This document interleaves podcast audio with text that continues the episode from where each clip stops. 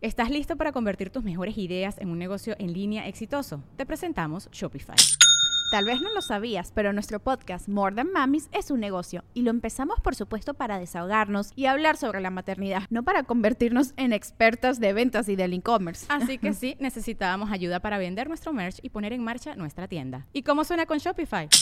Llegó otra venta. Shopify es la plataforma de comercio que está revolucionando millones de negocios en todo el mundo. Ya seas un emprendedor desde tu casa o desde donde sea, Shopify es la única herramienta que necesitas para iniciar, administrar y hacer crecer tu negocio sin dificultades. Con Shopify puedo gestionar pedidos, envíos y pagos desde cualquier lugar, brindándote toda la información y estadísticas de tus ventas al detalle. Regístrate para un periodo de prueba con tan solo un dólar al mes en shopify.com barra sonoro, todo en minúsculas.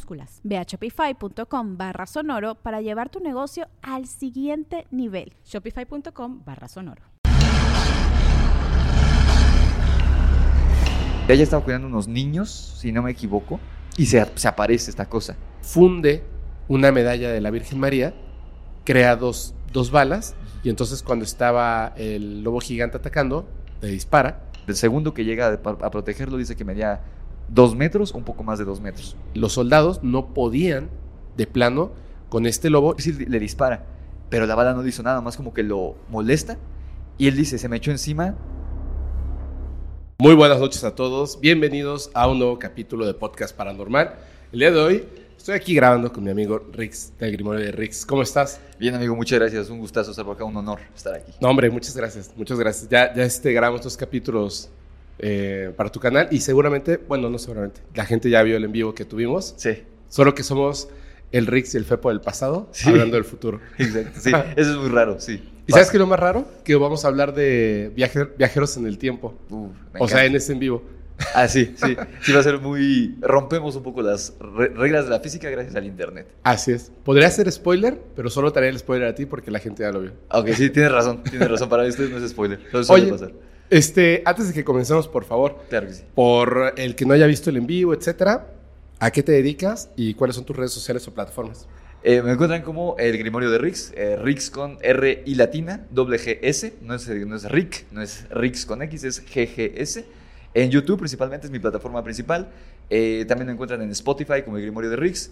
Eh, ahí subo el podcast. Ahorita estoy subiendo el audiolibro de Drácula. Seguramente subiré algunos más audiolibros que me están pidiendo, como Frankenstein, algunos clásicos de terror. Me encuentran en Instagram, en Facebook y en TikTok también. Y en Amazon, si les interesan, eh, yo soy escritor de ficción. Y ahorita platicamos un poquito de, eso porque está un poco curioso algunas cosas que me han pasado por los libros que he escrito: Demonios de Luna Llena y La Orden de Camazots en Amazon. Y tengo mi canal secundario, si les gusta el cine, de Rix y los Amos del Multiverso, también en YouTube. Mm, cierto. Ese va empezando, pero ahí vamos. ahí Sí, vamos. sí, sí. Oye, muy bien.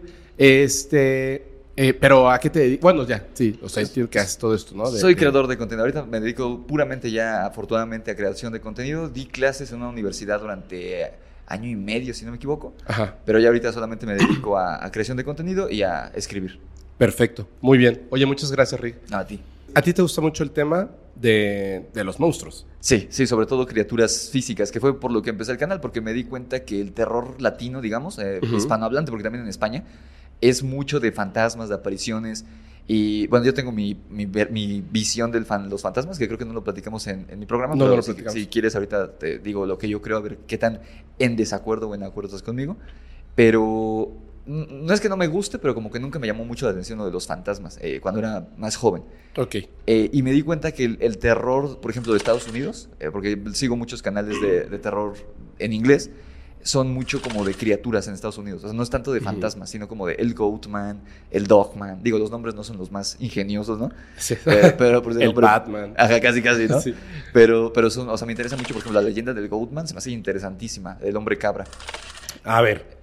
Ese, eso suena muy interesante. Pero, ¿qué, qué otra cosa? ¿Qué otra cosa? Por ejemplo, el Dogman, que es b- básicamente se cree que es un licántropo, eh, un perro, literal, un hombre perro, que eh, particularmente se aparece en Michigan y que hay de- cientos de avistamientos desde finales del siglo XIX, si no me equivoco, y se populariza en los años 80 por una canción que hacen en una estación de radio, eh, como a manera de broma, ¿no? O sea, como de... Está, hace- hacen una canción, de hecho la pueden encontrar en YouTube, pongan Dogman Song, y está sacada de este programa de radio de los 80, y es una historia como de unos leñadores que escuchan ruidos en el bosque y ven algo que se mete a un árbol, a un árbol hueco, a un agujero, y empiezan a picar con un palo y sale lo que ellos pare, parece que es un lobo, un perro, pero se para en dos patas. Entonces, a raíz, de, a raíz de esta canción en este programa de radio, mucha gente empieza a llamar y decir, oye, yo vi esto, yo vi esto, en específico en, la en- en Michigan. Y no recuerdo bien, ahorita les estaría fallando. Hay una localidad que se llama, bueno, un, un camino, literal, una carretera que se llama Bray Road, que si no me equivoco también se encuentra ahí en, en- en Michigan, ahí podría yo estar equivocado, pero muchísima gente hasta la fecha ve- eh, afirman haber visto a una criatura que la describen como un hombre muy musculoso pero cubierto por pelo y con cabeza de perro tipo pastor alemán o de un lobo. Pues sí, es como un caso de licantropía, totalmente. Sí, eh, que bueno, ahí te, eh, podría o no ser, porque bueno, muchos eh, pensamos en la licantropía, ¿no? En todo este rollo que ahorita vamos a entrar un poquito de lleno en la mitología, porque hay muchas falsas concepciones de este mito, eh, pues un poco por culpa de Hollywood y la literatura y demás. Pero, por ejemplo, eh, tengo un amigo que te, te comentaba que, que practicó brujería, que es chileno, tiene su podcast, El libro de los secretos, en Spotify, y él me cuenta que hay criaturas y entidades eh, que no son de este plano, llegan aquí, a- se llegan a manifestar de forma física y tienen aspectos distintos. Entonces podría ser una de estas criaturas con aspecto de lo que nosotros identificamos como un hombre lobo, pero no ser un hombre, simplemente ser una criatura que tiene cuerpo humanoide y cabeza de perro de lobo, pero no es un hombre lobo. Eh, O sea, no se sabe, porque también creo que lo han visto durante el día. Y pues se cree que el licántropo sale de Ah, bueno, noche. pero eso, eso sí ya es más este. Especulación. Sí, no, el tema de, de la luna llena ya es Sí. como un añadido que se le dio ¿no? a la historia. Sí. Pero me parece interesante porque, se- según lo que nos cuentas, primero fue la canción y después fueron los avistamientos, o Eh. fue la canción debido a los avistamientos. Eh, Es que empiezan los avistamientos desde hace muchísimo. De hecho, hay unas pinturas, unos como grabados, dibujos Ah, ok. de 1800 y tantos. Y durante ese tiempo, durante 100 años prácticamente, empiezan como los avistamientos. Y en el 85, si no me equivoco, sale este programa de radio. Y hacen la canción un poco a manera de broma. Creo que era un especial de Halloween, una cosa así. Ajá. Y a raíz de la canción es que se populariza entre los eh, estos habitantes de aquí, de, de esta región de Michigan. Y entonces ya empiezan a, a A hablar reportar. más abiertamente de- Sí. del hay, Dogman. hay incluso una llamada de, es- no sé si sea real o no, yo la puse en algún video que toqué el tema, la pueden encontrar como Dogman 911 Call, y es una pareja que tuvo un accidente en una carretera en Michigan eh, porque quisieron eh, esquivar algo, y les están preguntando la operadora, el operador del otro lado, ¿que era un ciervo? Y dicen, no, no era un ciervo, eh, parecía un oso, creo que era un oso porque era muy corpulento, pero caminaba en dos patas. Y están asustadísimos, güey, el, el- chavo que está hablando en el teléfono, en inglés, y de repente se escuchan como ladridos muy fuertes, como, pero como, como de Doberman, o sea, como un perro de guardia y protección, Ujú. y los gritos del, dice, que, Dios mío, Dios mío, ¿qué es eso? Y los gritos de la mujer y se corta la llamada. For emergency. This is Kyle speaking. How can I help you? Hello? Something just ran in front of us on the road. We're in the ditch. We we rolled over. How many people are in the car and is anyone injured? There's two of us. I I think I don't think we have any injuries. Is the car on its top or wheels or what? No, it's kind of sitting on its side. Hold one moment, please, while I contact emergency services. Okay. Okay, the state police should be on their way in a few minutes. Is everyone still okay? Yeah, I think we're okay. What ran in front of you? A deer? I I don't know what the hell it was, but it was big. It looked like a great big dog. Uh, standing up. Was it a bear, maybe? Maybe I. Oh my god. Oh my god. Sir? Entonces no sé si esa es falsa, si es real, pero sí es bastante perturbadora la llamada. Órale, no, está. Qué chido. Oye, el este. A ver, por todavía tenemos que pasar al Goodman y los fantasmas, que Sí. me interesa muchísimo. Antes, de, de hecho, de empezar con el tema. Sí. Eh, tú, tú dices, de lo que te estaba comentando tu amigo chileno, que están estas como entidades de otro plano y que Sí. pueden ser confundidas con estas entidades. Sí, que pueden tener distintos aspectos y... Es que fíjate que hay una historia que me parece bien interesante. Sí. Bueno, no una, varias historias a los que las personas que digamos que hacen viajes astrales, hay un como punto en común que tienen muchas de las historias que yo considero que son reales de la gente que profundiza en el viaje astral. Te voy a decir algo que lo voy a decir con todo el respeto y cariño para la gente. Hablé con una persona, que después van a ver, que mm, no dice que le hicieron brujería. O- Tiene las evidencias Ok. y son, son impresionantes. Entonces, cuando yo hablaba con ella, le, le dije, oye, eh, tú y yo ya nos habíamos comunicado. Y me dice, sí.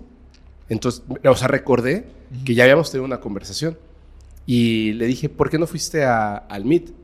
Y me dice, este, Fepo, ¿cómo voy a ir a, pues, a divertirme cuando lo que quería en ese momento era no despertar, ¿sabes? Y le dije, este, sí, así de grave. Y me dijo, fue una suerte que mi prima, fue una suerte que yo, de verdad, fue una suerte que no nos hayamos, este, eh, quitado la vida. Wow. O sea, estuvimos a, me dijo, yo creo que a 24 horas de hacerlo, cuando de casualidad una persona, o sea, no de casualidad, sino siendo ya la última opción, una persona nos ayudó. Y le dije, fíjate cómo es esto de la vida, ¿no? Está tan popularizado el tema de, de la brujería que la gente afirma tener brujería porque está teniendo problemas económicos, porque la persona que les gusta no les hace caso, porque chocaron y, y se les enfermó eh, la hija y luego este, tuvieron un pésimo día y, y llegando a casa les llovió y les dio gripa, brujería. Sí. Y cuando te lo comentan, que eso es una de las primeras cosas que me doy cuenta, cuando te lo comentan, te lo comentan como, como de, hey, tengo brujería, ¿no? Como, casi así como un, un logro, ¿no? Como un logro, logro desbloqueado, Sí. tengo brujería, ¿no? Entonces, les digo, es que no es así. O sea, de verdad que no es así. Te juro que nadie que tenga brujería te dice, yo tengo brujería, a mí me hicieron brujería. Sí. Nadie te dice eso, nadie te dice eso. Es una cosa espantosa. Ujú. Cuando la gente también me dice, por ejemplo, de que yo soy cajita, yo soy materia, yo tengo mucho cuidado con eso. Porque es muy fácil decirlo, Claro. muy fácil de comprobar y difícilmente te lo comprueban. Sí. Y hay una pregunta que siempre les hago, ¿cómo se siente? El momento de esto, Ujú. y hay dos tipos de narraciones. Una que solo les voy a decir al principio porque no voy a spoilear Ajá. para que después se pueda decir esto. Horrible, Sí. horrible. Lo he hecho cinco veces en mi vida y no quiero volver a hacerlo. Oh. Horrible, espantoso. He, he visto una persona, un señor, que aparte es- era famoso antes y que, o sea, comentó que por un error, o sea, por cosas que pasaron, ya no, o sea, él, él sabe que ya no puede volver a hacerlo porque posiblemente sea la última vez que él esté dentro de su cuerpo Ok. y no quiere volver a hacerlo. Y más allá de la sensación de, de ser apartado de tu cuerpo, es, es un tema más difícil que eso. Y así cada, cada uno de estos temas. Ujú.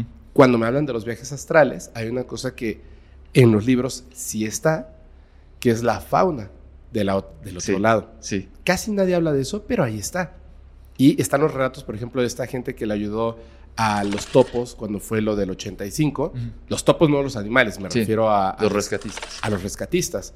Eh, les dijo que podía hacerlo, lo tomaron en cuenta porque en ese momento, sí, señor, o sea, ayude como pueda. Se, se metía dentro de un automóvil para estar un poco más en silencio y tranquilo. Y entonces, donde ya se quedaban todos en silencio para escuchar si había alguien eh, debajo de los escombros, él entraba como en, la- en el viaje astral, como si fuera una visión remota, y observaba dónde estaban las personas. Ok. Las personas que lograron rescatar gracias a él afirman haber escuchado o visto a una persona en la oscuridad, Wow. que era él. Sí. Pero él decía que las primeras veces cuando lo empezó a hacer, que además tuvo como un guía que lo ayuda en el viaje astral, o sea, lo conoce en el viaje astral, cuando él dice que la primera vez se da cuenta de que su cuerpo está dormido en la cama, él está como pegado al techo, Ok. comienza poco a poco a bajar, pero en eso se da cuenta de que hay alguien que lo observa. Oh. pero no, no lo están observando a él, están observando el cuerpo. Ajá. Y hay como, así como están esas sillas, hay personas que están sentadas observando el cuerpo, que parecen maniquís, no se mueven, están así. Una cosa bien importante de los espejos.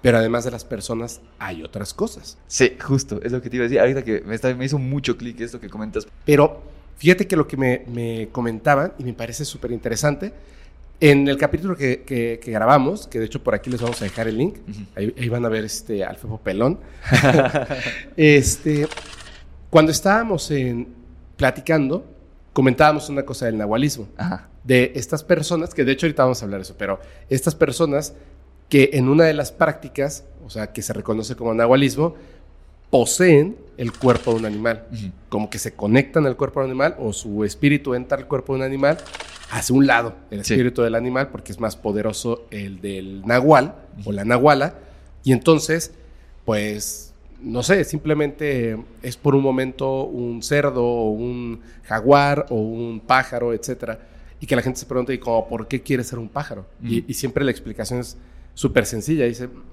cuando, hasta que no experimentas el volar, desde el punto de vista de un pájaro, con la visión de un pájaro, con la, la- la pesadez, o sea, ser tan ligero, las plumas, el aire en tu cuerpo, eh, el corazón bombeando de una manera distinta, hasta que tú no sientes lo que es poseer un cuerpo distinto al de un ser humano, jamás vas a entender lo increíble que es esto. Sí, Y es una práctica, de hecho, adictiva. sí. El, el poder, y escogen varios animales, no importa. Así sea un chivo, sea un cerdo, no importa. El estar presente en otro animal, que hay un, hay un relato que es el que me parece más eh, increíble, más allá del de volar, que yo creo que todo el mundo quisiera experimentar la sensación de volar Claro. sin necesidad de un aparato, o sea, directamente con tu cuerpo y tu naturaleza. El de un, un nahual peligroso que ingresaba al cuerpo de. Era un ocelotl que lo observaba, se acercaba. Él como que lo fue llamando y se acercaba y luego lo tomaba. Y el poder, él tenía muchas. em, tenía mucha curiosidad de matar, Ok. comer en crudo, este, cazar, eh, acechar a una víctima. Entonces, obviamente, como en la sociedad no puede hacerlo, bueno, no, sí puede, pero no debe hacerlo, eh, tomaba el cuerpo del ocelotl Ok. para poder hacerlo. Wow. Sí, y era, o sea, desgastaba mucho al, al, Al animal. al felino y se desgastaba mucho él, porque cazar no es fácil, No. y menos cuando no sabes. Sí. Entonces, estando en el cuerpo, y también hay, hay unos, este, esa sensación de poder estar ahí, se dice que estos que quieren, que no son humanos, no los que se perdieron en el camino, los que no Mm. son humanos, Sí. la razón por la que quieren poseer el cuerpo cuando tú te vas, es por esa sensación Ah, de estar vivo como un ser humano. Ok, o sea, como que lo quieren experimentar. eh, qué interesante. Sí, es que sí tiene mucho sentido más. el- me, me recuerdo perfecto que me lo platicaste. Acabo de editar el programa. De hecho, por ejemplo, hay una cosa que, que también siempre me ha parecido bien interesante. No sé, yo no he conocido nunca alguna historia de nahualismo hacia insectos. Me parece que hay Mm. leyendas, pero historias como tal de nahualismo hacia insectos o hacia seres marinos, creo que nunca he escuchado. Creo que, creo que uno no se puede alejar tanto del reino animal Ajá. para poder, o sea, tiene que haber como una...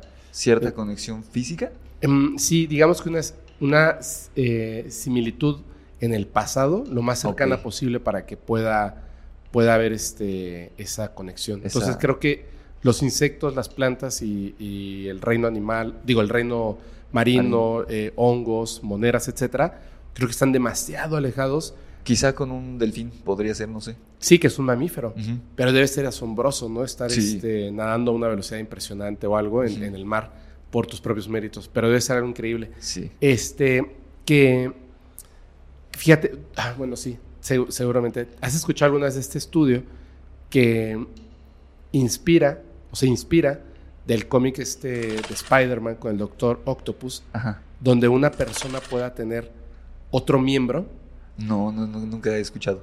Pero un miembro eh, orgánico, no, no mecatrónico. orgánico o mecánico, pero por supuesto orgánico sería mucho mejor. Sí. O sea, imagínate que te injertaran, pudieran hacerlo, pudieran hacerlo, porque obviamente no es nada más Ajá. el hueso, los tendones y los músculos, Sí. sino toda la parte de la irrigación sanguínea, por supuesto eh, los nervios, que o sea, son más delgados que un cabello, entonces, bueno, Mm. pero eh, buscan la manera de que una persona pueda tener, por ejemplo, más de un brazo. Ok. ¿ok? Para que entonces la pregunta es, no porque ¿qué vas a hacer con cuatro brazos? O sea, aparte de, de verte como Goro de Mortal Kombat.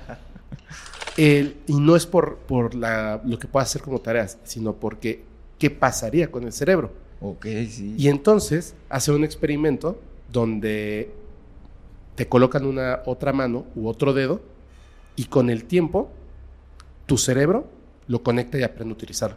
Ok. ¿Me muy- entiendes? Sí. O sea, estamos diseñados para tener cinco dedos en cada mano. Pero si tuviéramos un sexto dedo, nuestro cerebro se va a adecuar y va a aprender a utilizarlo. Sí. Que es entonces cuando se supone que, imagínate, en, en estudios recientes, digamos, ¿no?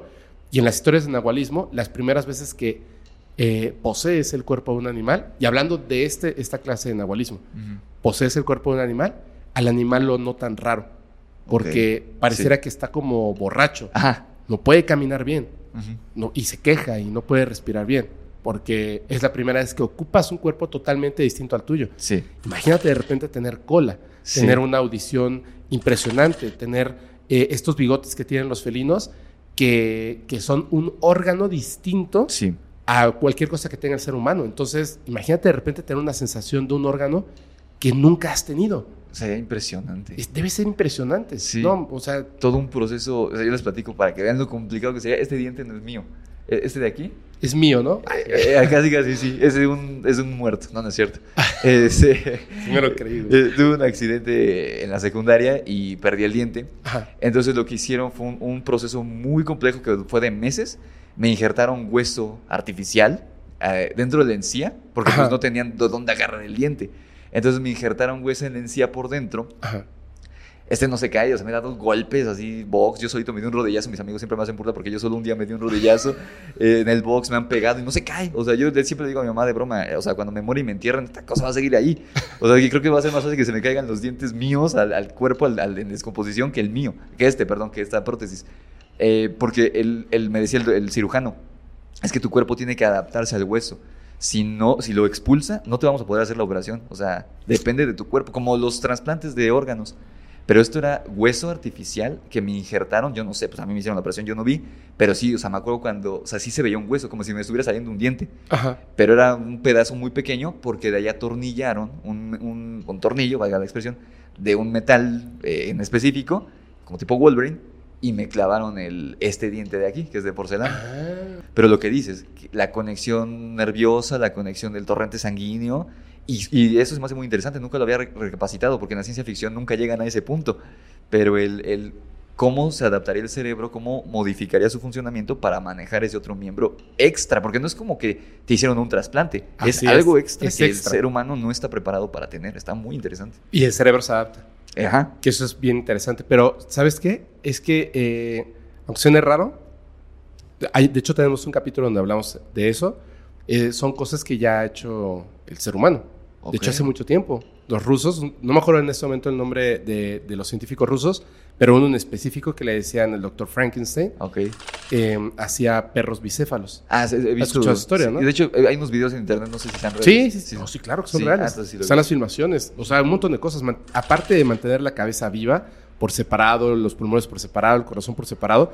O sea, en pedazos y una máquina que conectaba todo y la cabeza seguía viva. O sea, la pura cabeza, el cerebro, por, digo, el corazón por separado, pulmones por separado, obviamente para que haya oxigenación en la sangre. Y la máquina y mantenían viva la cabeza del perro. Pero además, al que le colocaban esta segunda cabeza de un cachorro y las dos continuaban vivas, tomaban agua, eh, etcétera, etcétera. Y además salía a pasear con su perro este, a la calle, ¿no? Y la gente lo, o sea, Wow. pues veía, no fue un solo perro, el primero era pirata, Ajá. pero hubo más de 70 perros, una cosa así, en las que estuvo trabajando. Este, y bueno, la, la cosa que, que es muy interesante, ¿te gusta Futurama? Es- soy fan de Matt Groening, pero en específico no Futurama, pero lo he visto. Ok, hay un capítulo donde para poder preservar la cabeza, porque el cuerpo queda destruido, se la implantan en el cuello de otra persona. Ok. Y entonces está viviendo Fry en el, en el cuerpo de, de Amy. Ah, Ok. ¿ok? Rusia, cuando empiezan a ocurrir estos experimentos, porque eran muy jóvenes, cuando se supone que ya no deben de hacerlo, simplemente dejan de informarle al mundo lo que está pasando. Ok. Y hay un montón de documentación de que, eh, imagínate, estoy hablándote de 1940 quizás, Ujú. lograron hacer personas, seres humanos bicéfalos. Wow. O sea, ya ni siquiera digamos un miembro ex- extra, una cabeza extra en, en tu cuerpo Sí. y, y más cosas, ¿no? O sea, si en 1940, hace casi 100 años, lograron hacer personas bicéfalas, bicéfalos, ¿qué estarán haciendo ahora? Sí, eh, y escondidas, obviamente. Ah, por supuesto. Wow. Pero son, son temas muy interesantes porque además observamos a las prácticas antiguas y entonces comprendemos que eh, en la antigüedad hablaban de esto. Obviamente están los, los investigadores o científicos puritanos, que esos que siempre se salen a pelearse así de yo soy científico y la ciencia dice que no. Así, la ciencia no habla, señor. Pero bueno, ¿cuál es tu, tu, mm, o sea, qué opinión tienes acerca de los fantasmas? De los fantasmas en específico, Yo creo que los fantasmas, las apariciones, digamos, con los que la gente ha llegado a ver de que, ah, es que yo vi a mi abuelita, o, o los fantasmas famosos, ¿no? Que dicen que se aparece, creo que la, esposa de Emiliano, Maximiliano de Habsburgo, Habsburgo, dicen que se aparece aquí en el castillo de Chapultepec, ese tipo de cosas. Yo creo que no son, o sea, que tú no puedes hablar con ellos. Yo creo que ellos no están aquí. Lo que dices un poco, lo que estábamos platicando al inicio. Yo creo que esas son el equivalente a cuando alguien usa una loción muy fuerte, muy, muy olorosa, eh, está contigo en una habitación, por ejemplo, ahorita yo, platicando, me voy, pero tú sigues oliendo a mí una vez que me fui. O sea, yo creo que es como un remanente de energía, porque si te fijas en los relatos tanto famosos como de suscriptores que me han llegado, que he escuchado en otros canales, es normalmente la gente no ve a un fantasma y no se intenta comunicar con el fantasma. Casi siempre huyen, ¿no? Así de, ay, un fantasma y se echan a correr, ¿no? Casi siempre, o se quedan así pasmados y de repente el fantasma desaparece. Muy pocos relatos yo he encontrado que intentan hablarle al fantasma directamente. Y cuando lo llegan a hacer, el fantasma les responde algo sin sentido. Y muchas veces tiene, de plano, o no hablan, y están como, como si tú no estuvieras ahí. ¿no? O sea, como que el fantasma en muchos de los, relatos, no es consciente de que lo están viendo, de que hay alguien más ahí con él, muchas veces. Y cuando les hablan, por ejemplo, relatos de, ¿te puedo ayudar en algo? ¿Puedo hacer algo? Como en el sexto sentido. Eh, ya ves que los fantasmas, el niño les habla y les dice, ¿qué quieres? O, y ellos les contestan como algo completamente que no tiene nada que ver, ¿no? Eh, como la, la película, la niña que es envenenada y le dice como, ya me siento mejor y habla como con cosas que para el niño no tienen sentido porque no están hablando con él, es lo que yo creo. O sea, en la vida Ujú. real, yo creo que los fantasmas, cuando llegan a tener una comunicación verbal con las personas, eh, una aparición me refiero, no, no me refiero a de- por medio de Ouija o de mediums, o sea, de que lo vi, le hablé y me respondió, les dicen cosas sin sentido, la mayoría de las cosas. O sea, algo, por ejemplo, como yo, yo, por ejemplo, tú eres un fantasma, yo te digo, ¿cómo te llamas? Y tú me dices, la puerta no cierra, por ejemplo, ¿no? Algo así.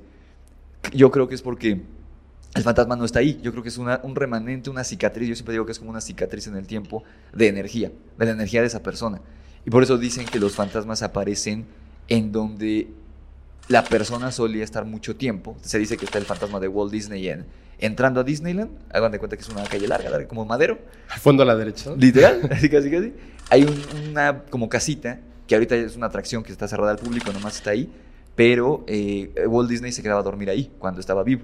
Y dicen que muchas veces se ve su, silueta a través de las cortinas de la ventana de la casa pasar, caminar. Y se escucha y camina y bla, bla, bla. Porque Walt Disney pasó mucho tiempo ahí. Y eh, literalmente el parque de Disneyland, digan lo que digan de Disney, sean fans o no, el señor le puso el corazón a lo que hizo. Habrá Sí. sido una buena o una mala persona, pero su sueño era tener el parque. De hecho, perdió dinero con, con el parque de Disneyland al principio. O sea, no fue tanto como, sí, obviamente para hacer dinero, pero era porque él quería hacer el parque. Entonces, obviamente, una parte de su energía, y aparte una persona con un carácter muy fuerte, muy, eh, muy imponente, yo creo que ese tipo de personas son las que dejan su fantasma, por así decirlo. Personas que tienen esta fortaleza de espíritu, o no sé cómo llamarlo, personas con presencia, ¿no? Esas personas que tú dices, me quedé con esta em, buena impresión de él, tiene una personalidad muy fuerte. Ese tipo de personas, yo creo, no es que dejen su fantasma. Yo, no, yo en lo personal no creo que sean almas en pena, en el caso de estas apariciones. Yo creo que es este remanente, este aroma que dejan energético y por eso siempre hacen- andan como en loop, o sea, siempre hacen lo mismo en el mismo lugar, porque es algo que hacían en vida y su energía se quedó ahí, como circulando, pero no necesariamente son eh, almas en pena. Lo que sí creo, pues lo que platicamos ahorita del budismo, de estas entidades, estos, bueno, estos fan- espíritus que se quedan vagando en el limbo, y por ejemplo, hace, hace poco, y eso lo, lo a mis familiares, te platicaba en el, en episodio anterior de mi, de mi canal, que acabo de perder a una persona, falleció un tío muy querido, que era casi casi como mi papá, y soñé con él hace poco. Y él en el sueño me platicaba cómo había fallecido, porque pues él murió en un accidente y lo que medio decían las noticias, pues no se sabe, ¿no? Porque nada más él supo, porque fue en una carretera, pues no hay cámaras, o sea, lo único que medio se supo salió en un medio de noticias y ahí quedó. Ujú. Y él en el sueño sí me platicaba un poco cómo había sido el... Hay muchos dirán, bueno, pues nomás fue un sueño, una eh, manera de que tu subconsciente encontrara un poco de paz y demás. Puede ser, pero puede que haya sido un, un, eh, un mensaje externo de él desde otro plano.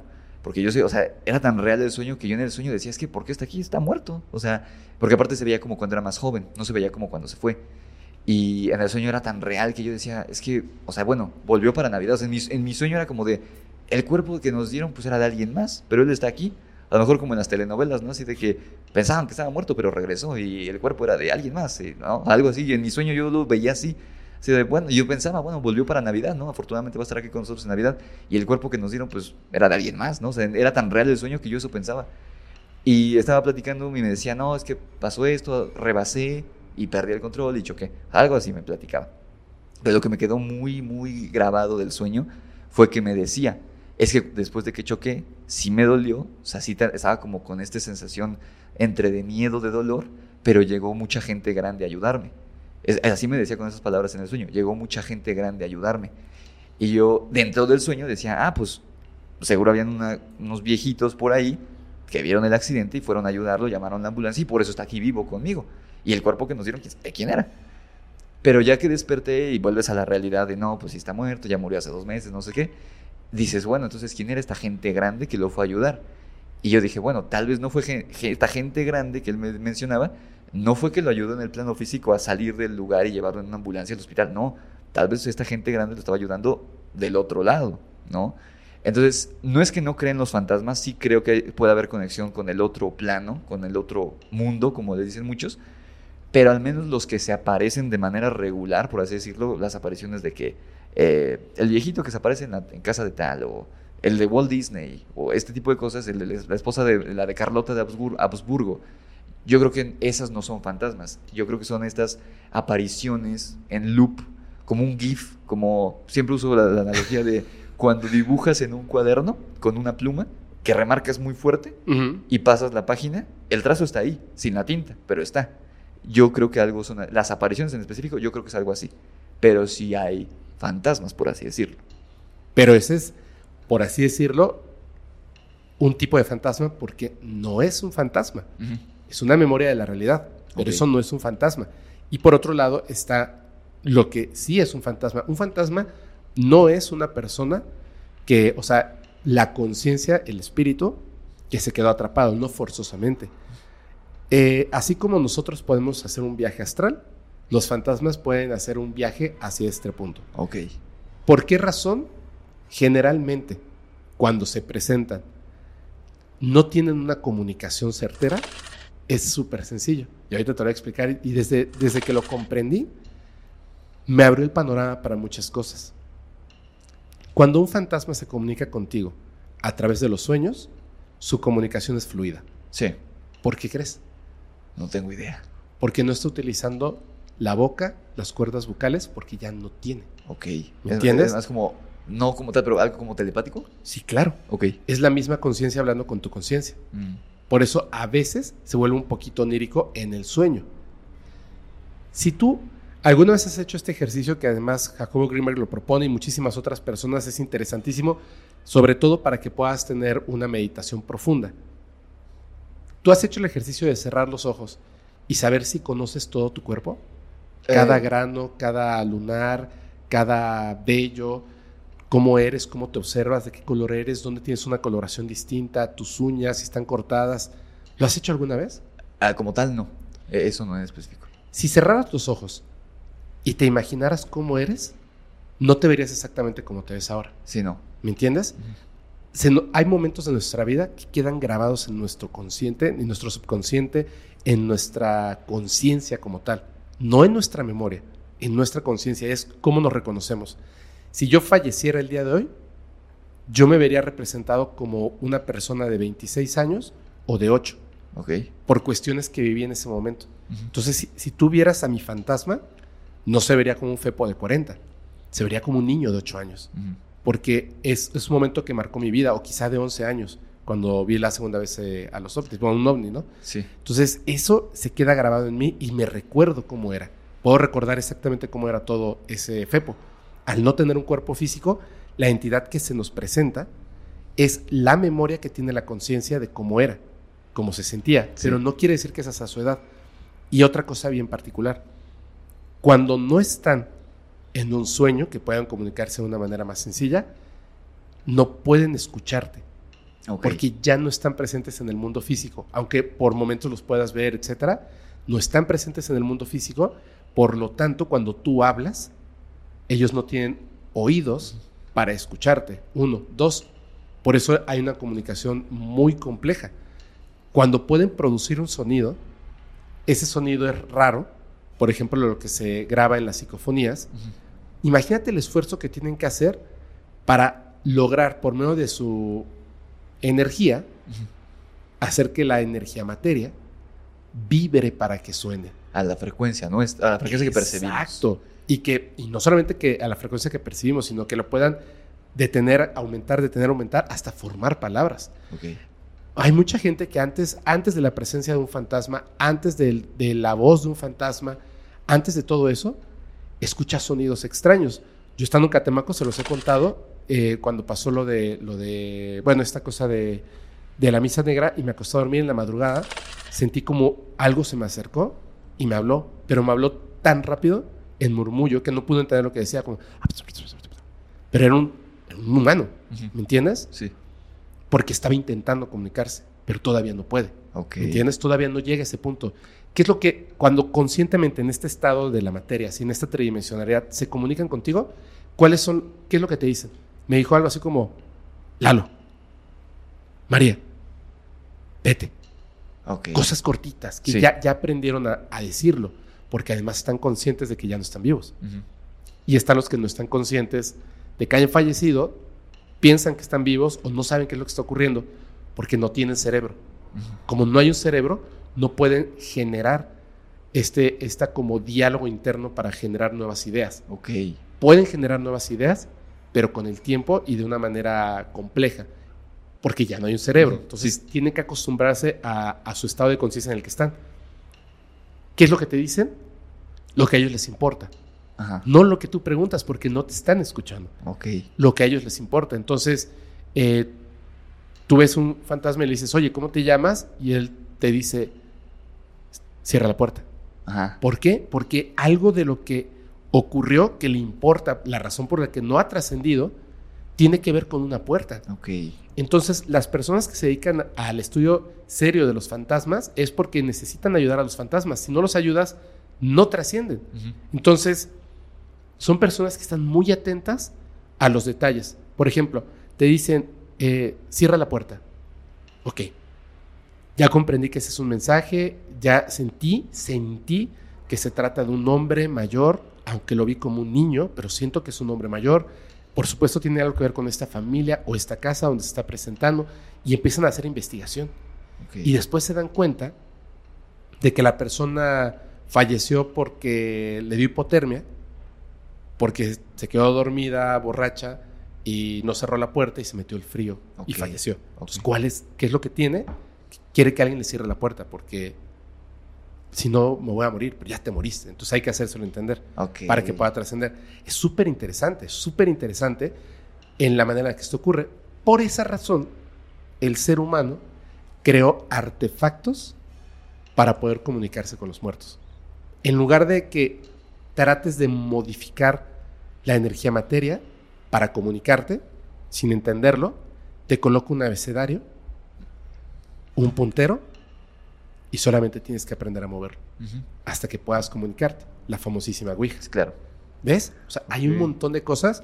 Y por supuesto, antes de que, de, de- de que, se, de que existiese estos, este tipo de herramientas para comunicarnos con los muertos, existía la manera más pura de comunicarse con los muertos, a través de los sueños o a través del estado alfa, donde conviven y entonces estando en ese lugar, hablas con ellos a través de las emociones. No te das cuenta, pero tampoco estás haciendo sonidos. Por eso te dicen, cuando tú quieras hablar con, con un familiar fallecido, siempre te dicen esto. Aunque tú no los veas, ellos están ahí. Aunque tú no puedas escucharlos, ellos pueden escucharte a ti. ¿Cómo te dicen que hables con tu familiar fallecido? ¿En sueños o, no, o en el cementerio? ¿En la tumba? Pensamientos. Si quieres hablar, habla. No es necesario. Tú en tu casa, tranquilo, puedes poner una vela, puedes poner un vaso de agua que ayuda a canalizar por la energía, porque es más puro. Simplemente piensas en esta persona fuerte y le dices, piensas lo que quieres decirle.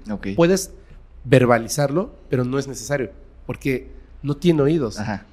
Pero si tú lo piensas y estás eh, pensando en la persona, definitivamente te va a escuchar. Y si tú no puedes escucharlo en un sueño, es porque a lo mejor no has aprendido a tener esa capacidad, porque si la tienes, pero definitivamente puedes conversar con una persona. Tú acabas de contar que te pasó en un sueño Sí. y conversaste con esa persona y se veía más joven, ¿cierto? Sí, y es muy curioso porque soñé con él en dos ocasiones. La primera fue a la semana de que falleció. eh, y las dos veces lo soñé como cuando era más joven, más delgado, no traía barba, eh, no, no- no tenía canas. Las dos lo soñé igual. Y lo que dices eh, me está haciendo mucho clic. Por eso estoy así tan, tan atento. Porque en ese primer sueño, ¿no te ha pasado que son sueños que te hablan, pero no te hablan? O sea, tú sabes que hay un mensaje, pero como que no es verbal. Ajá. Y ya me había pasado en alguna ocasión con mi abuela, que yo nunca conocí, pero yo sabía que era mi abuela porque se veía como mi tía. Eh, entonces, cuando, cuando le... Pero yo sabía que no era mi tía, sabía que era mi abuela. Y platiqué en alguna ocasión con mi mamá, le platiqué este sueño, y se puso a llorar. Y me dijo, sí, era, era mi mamá, porque ella tenía un... Yo, me- yo la soñé como con una especie de kimono. Ok. Y me dijo, ella tenía un una bata así, no era un kimono, era una bata de dormir. Ella era muy como muy elegante. Entonces ella no andaba en pijama por su casa, andaba con una bata, pero como de seda, roja, flores, o sea, tal, se lo, de lo- se lo describía a mi mamá, empezó a llorar. Porque aparte la, la vi en el departamento donde ellos vivieron toda su vida, yo viví ahí los primeros años de mi vida, etcétera, etcétera. Y con mi tío, esta vez que te platico, estábamos en un cine, estaba mi familia, y no me decía nada verbalmente, pero yo estábamos viendo El Rey León en el cine, lo cual pues, es como de, pues no está en la cartelera, ¿no? Y ni siquiera yo la vi en el cine del Rey León, yo no había nacido cuando salió Yo El Rey sí. León. Ah, bueno, es que hay diferencia de edad, pero pues, yo nunca la vi en el cine, ¿no? Ni en restrenos ni nada. Entonces en el sueño, justo él volteaba, te das cuenta que yo estaba sentado atrás de, estaba estaba toda mi familia en la, en la fila del cine y yo estaba atrás solo, bueno, con otra persona. Y voltea él, justo yo tengo muy grabada la imagen en la, en la toma cuando sale Mufasa, eh, cuando Simba está hablando con él pero ya muerto. en Ah, la- sí que sale en, en el- la nube. En la nube. Ah. Esa toma, esa escena, y justo en ese momento él volteaba a verme, ve- porque yo estaba atrás. Entonces yo veía su cara viéndome con el Mufasa gigante de fondo. Entonces fue como, ok, ese mensaje algo debe ser, ¿no? Pero no me decía nada verbalmente, al menos yo no recuerdo. Y en este segundo sueño sí era una conversación con sentido, porque ya ves que hay sueños que tienes conversaciones que no tienen sentido. Este tenía todo el sentido, estaba hablando no solo conmigo, sino con mi mamá, con mi papá, con todos. Te digo, el mismo aspecto que en el primer sueño, pero aquí sí estaba hablando. Y digo, no sé, pero también yo le decía, porque creo que esa noche, la noche que soñé con él, yo estaba así como, tenía un pequeño dilema de mi vida personal. Entonces yo sí estaba como ya fastidiado, porque era un dilema que traía yo desde que empezó el año prácticamente. Y le dije, ya, o sea, ya, ayúdame, ilumíname, dime qué hacer, porque ya no puedo, o sea, yo no soy católico, entonces yo no le rezo a Dios. Pero eh, normalmente eh, cuando estoy así como de, "Ah, ¿qué hago? Lo hacía con mi abuela, que nunca la conocí, pero pues hay cierta conexión. Mi mamá dice que me parezco a ella, que no me llamo como él. mi, mi nombre es su nombre, pero en masculino. Eh, entonces, como que mi mamá siempre la asoció conmigo. No, no con mi abuelo, con mi abuela. Y ninguno de los dos los conocí. Pero ahora con mi tío, que pues, él sí era así de súper, súper cercano a mí, ahora lo hago con él, así de, oye, ilumíname, dime qué hago, ¿no? Y justo fue la noche que soñé con él. Eh, y también las canciones. O sea, yo mu- le decía, es que, ¿qué hago? En un dilema de una persona que nos distanciamos cuando empezó el año. Y los dos teníamos este, mm, esta, esta necesidad como de hablarnos, como para reparar ciertas cosas y demás. Pero pues el estúpido orgullo humano pues no, no nos dejaba, ¿no? Entonces nunca se acercó ni esta persona a mí, ni yo a la persona. Pero desde que falleció mi tío y unas cuantas semanas después, así de canciones que eran muy significativas de nosotros, de, o sea, que era de, que me, que me recordaba a esta persona y viceversa, todo el tiempo, y no eran canciones conocidas, o sea, no es como que la canción de Bad Bunny que salió, no, o sea, eran canciones que normalmente no te encuentras en el día a día en la Ciudad de México. Entonces, pero muchas, así, y corridas, así, una tras otra, así, en un Uber, o en una estación de radio, o en uno de estos este, programas de radio de la televisión que te ponen música continua, o en un elevador, en el gimnasio. O sea, como que lugares donde no te encontraré estas, estas canciones. Y yo decía, ¿serán señales o yo me estaré sugestionando?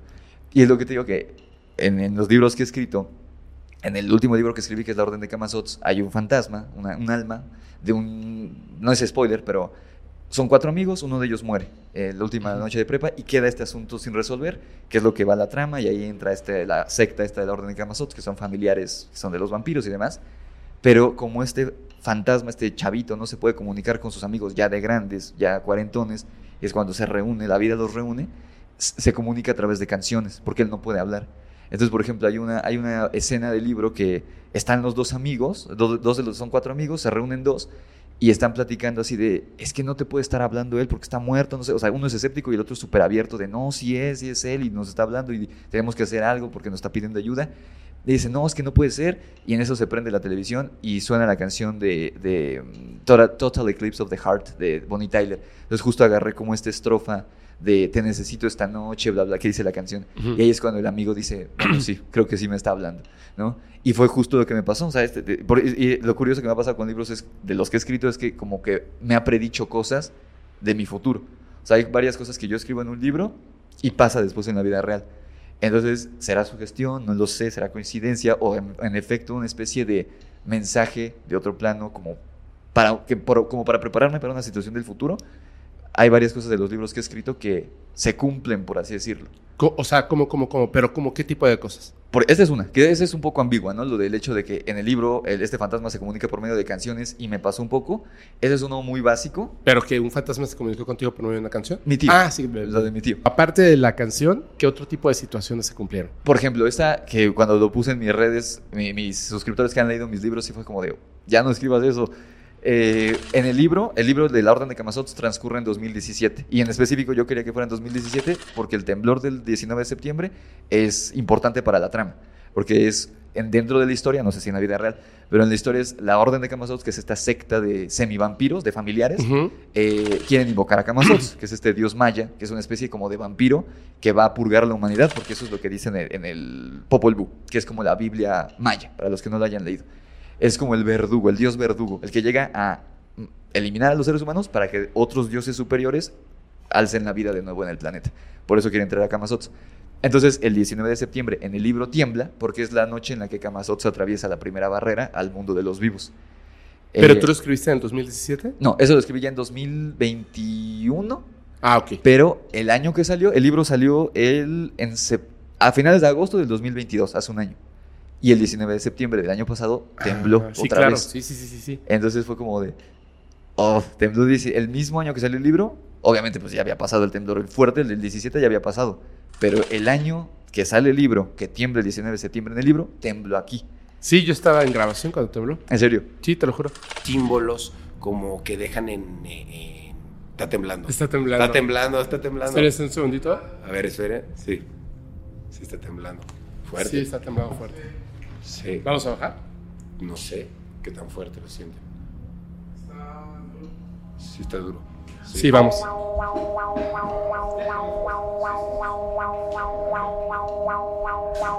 Alerta sísmica. Alerta sísmica.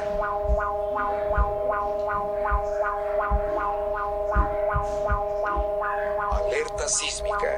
Alerta sísmica.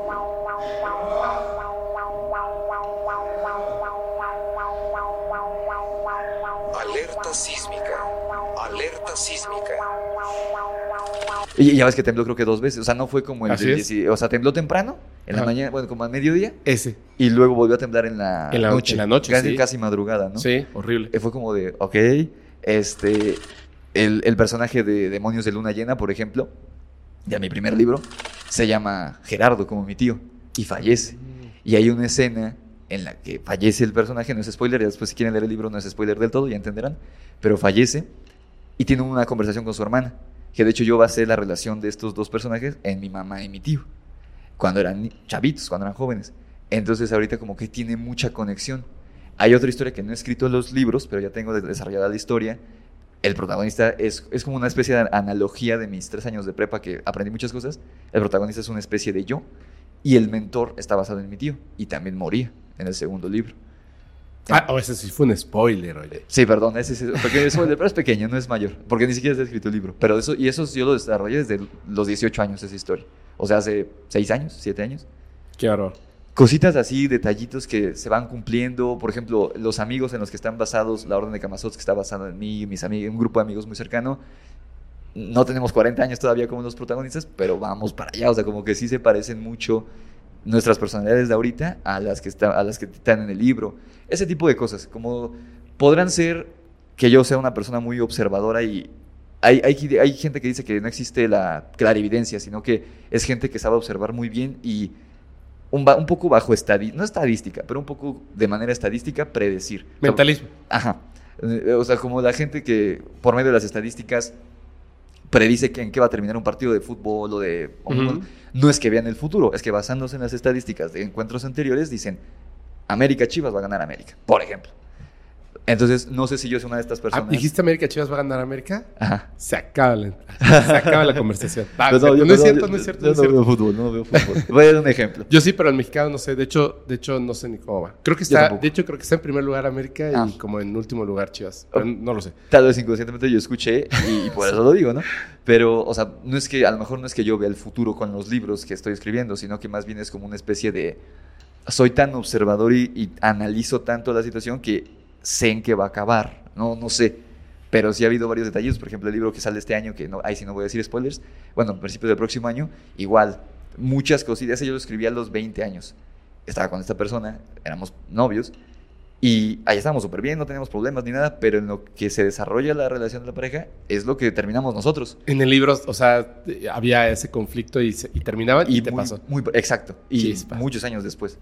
O sea, sí son varios detallitos que he escrito en los libros que se han estado cumpliendo de una u otra forma en la vida real. Hay una cosa que a mí me parece súper interesante que tiene que ver con el poder de la mente. Hay, una, hay, una, hay un ejercicio que, que hacían muchísimas personas, desde filósofos, matemáticos, etcétera, sobre todo para, para el estudio de la aritmética y para el estudio de, de teorías físicas complejas, se hace este ejercicio.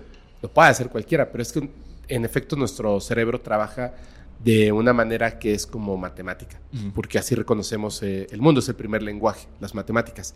Entonces, ¿Qué es lo que pasa? Tú no puedes resolver, digamos, una ecuación que es demasiado compleja y no es que no la puedas resolver, que es una tarea, o sea, es que nadie en el mundo la, la ha resuelto. Y por más que estás duro y dale trabajando, lo que hacen es que trabajan en el sueño. Ah. Aprenden, aprenden a concientizar en el sueño el problema. Ok. Entonces, se supone que cuando estamos aquí despiertos, hay un montón de factores externos que aunque estemos enfocados en el problema, no permiten que fluya totalmente nuestro cerebro para que pueda resolver lo que pues es el entendimiento natural del orden de las cosas, las matemáticas. Por lo tanto, cuando duermes, está liberado Ajá. totalmente el cerebro. O sea, liberado no, esta idea de que solo usamos el 10% y el 100 no es cierto, usamos el 100, pero lo usamos por secciones. O sea, Ajá. el predecir el futuro, el mentalismo, es una suma de esto. Digamos, el, el mentalismo es una suma de esto con lo que tú puedes leer, o sea, factores psicológicos de otra persona. La clarividencia puede ser una suma de estos factores que de manera natural te llegan a ti y además puede ser que tengas un don específico hacia la otra realidad. Ok. Eh, le dicen, yo perdóname, siempre meto el fenómeno humano, pero es que si no Ah, hablo es- de extraterrestres, No es, un, reviento. no es un capítulo de podcast. Exploto, así es. en algún momento, los pleiadianos le empiezan a dar un montón de comillas, profecías, comillas, a Billy Mayer. Pero no solamente a él, a otras personas. Lo que pasa es que los demás escuchan, ah, mira, le dan profecías a Billy Mayer, yo también estoy contactado. ¿Y qué te dijeron? El mundo se va a acabar en el año 2017. Ah, o sea, Sí. Dios mío. No, le decían cosas específicas. Específicas. Fecha, lugar, acontecimiento.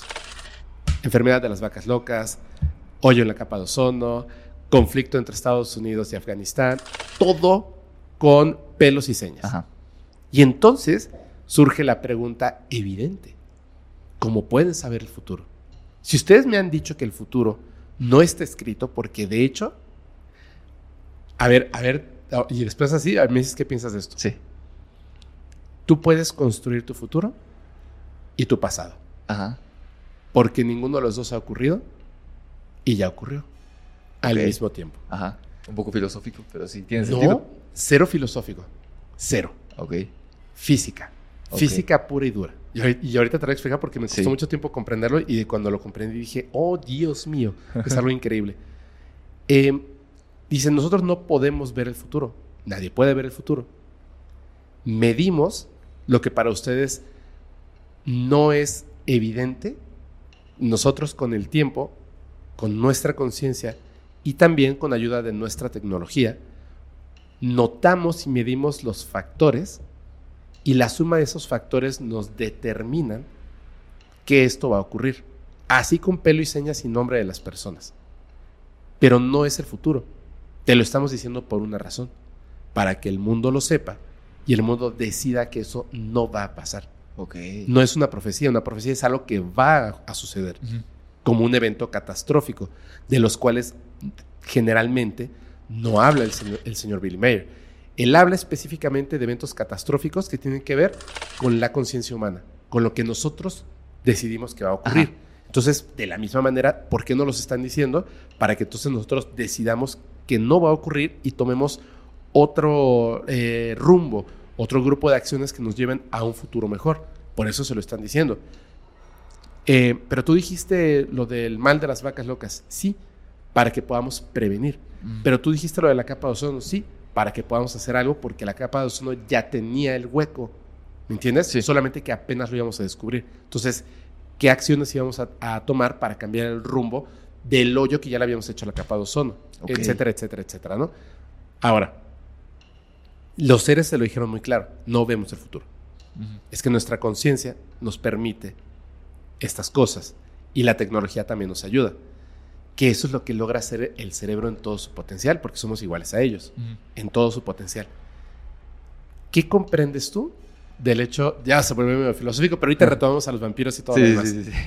¿Qué comprendes tú con esto de que tú puedes, por supuesto, construir tu futuro y tu pasado? Lo del pasado es lo que me cuesta un poco de trabajo entender. Lo del futuro, sí siento que es un poco. Lo, estaba, lo escuché en un video, lo leí hace poco, no, literal ayer, antier. Algo así de.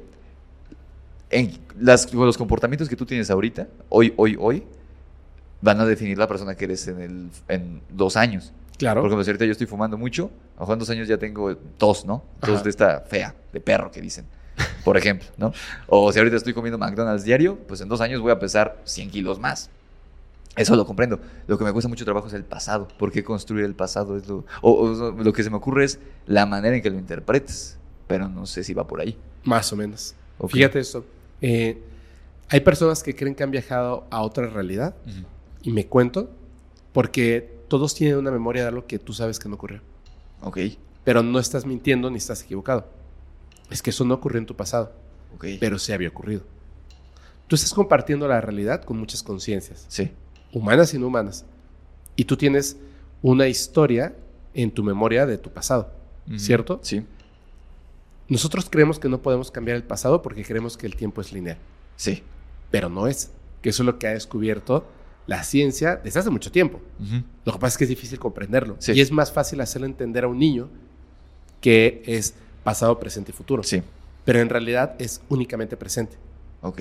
Todo está ocurriendo al mismo tiempo en diferentes puntos, digamos, de la Sí, realidad. Sí, El futuro, el pasado incluido.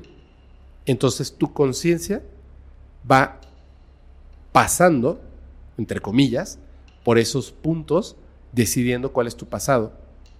En el futuro, que, en el presente, perdón, que estás consciente de ese supuesto pasado, construyendo el futuro hacia el que vas. ok.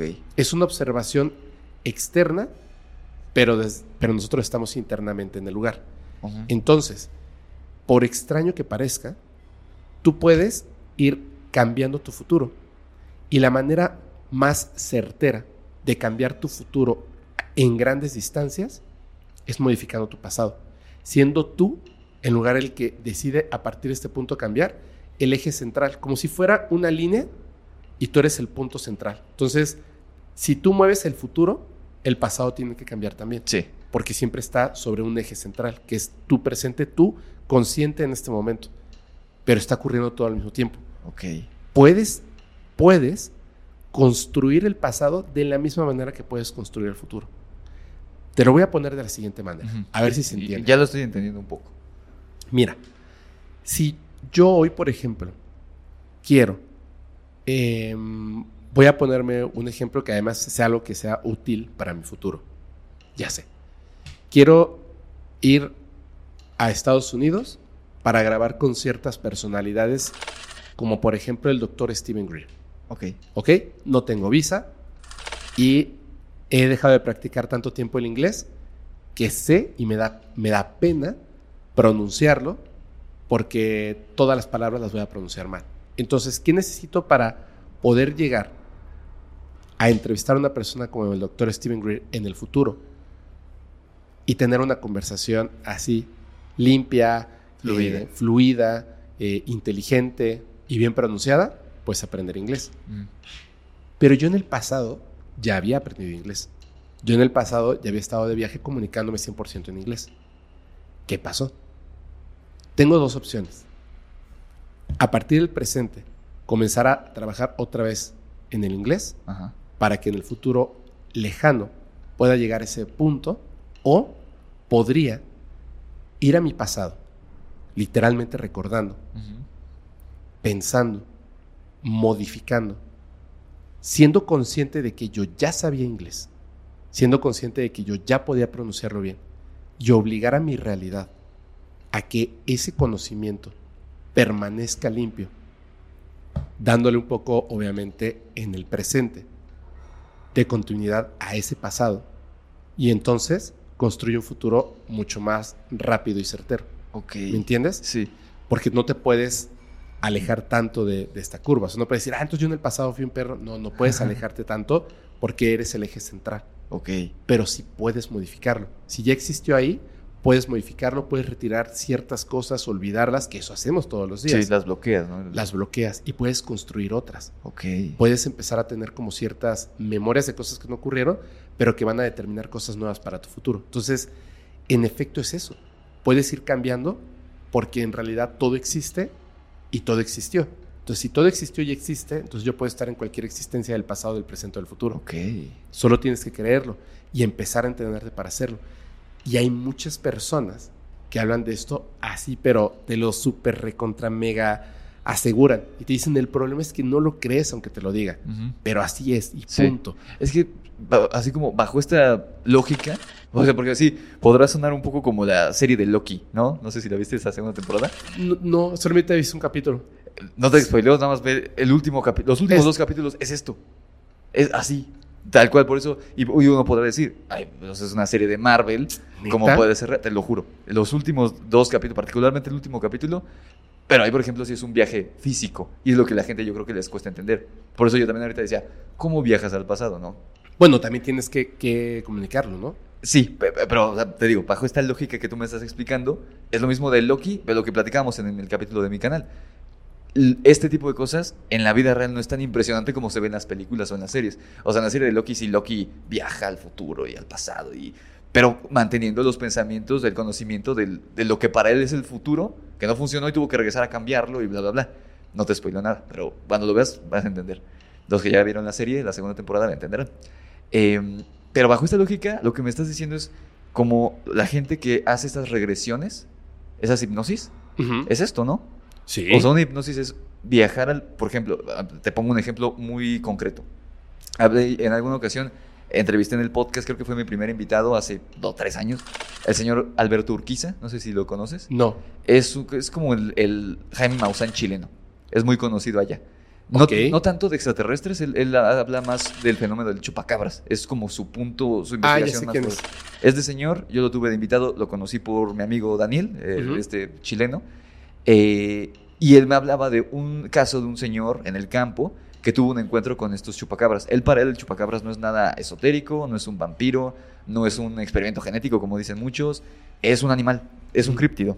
Para él, o sea, él ha investigado mucho, digo, no me enseñó las evidencias, pero él ha escrito muchos libros y desde hace décadas investiga lo que es el chupacabras. Él dice que es un marsupial, pero que vive en pocas cantidades y no solo en América Latina, en todo el mundo, pero mayormente en América Latina. Por eso Ok. ha sido avistado en muchas ocasiones en Chile, en México, en Brasil, eh, en Colombia.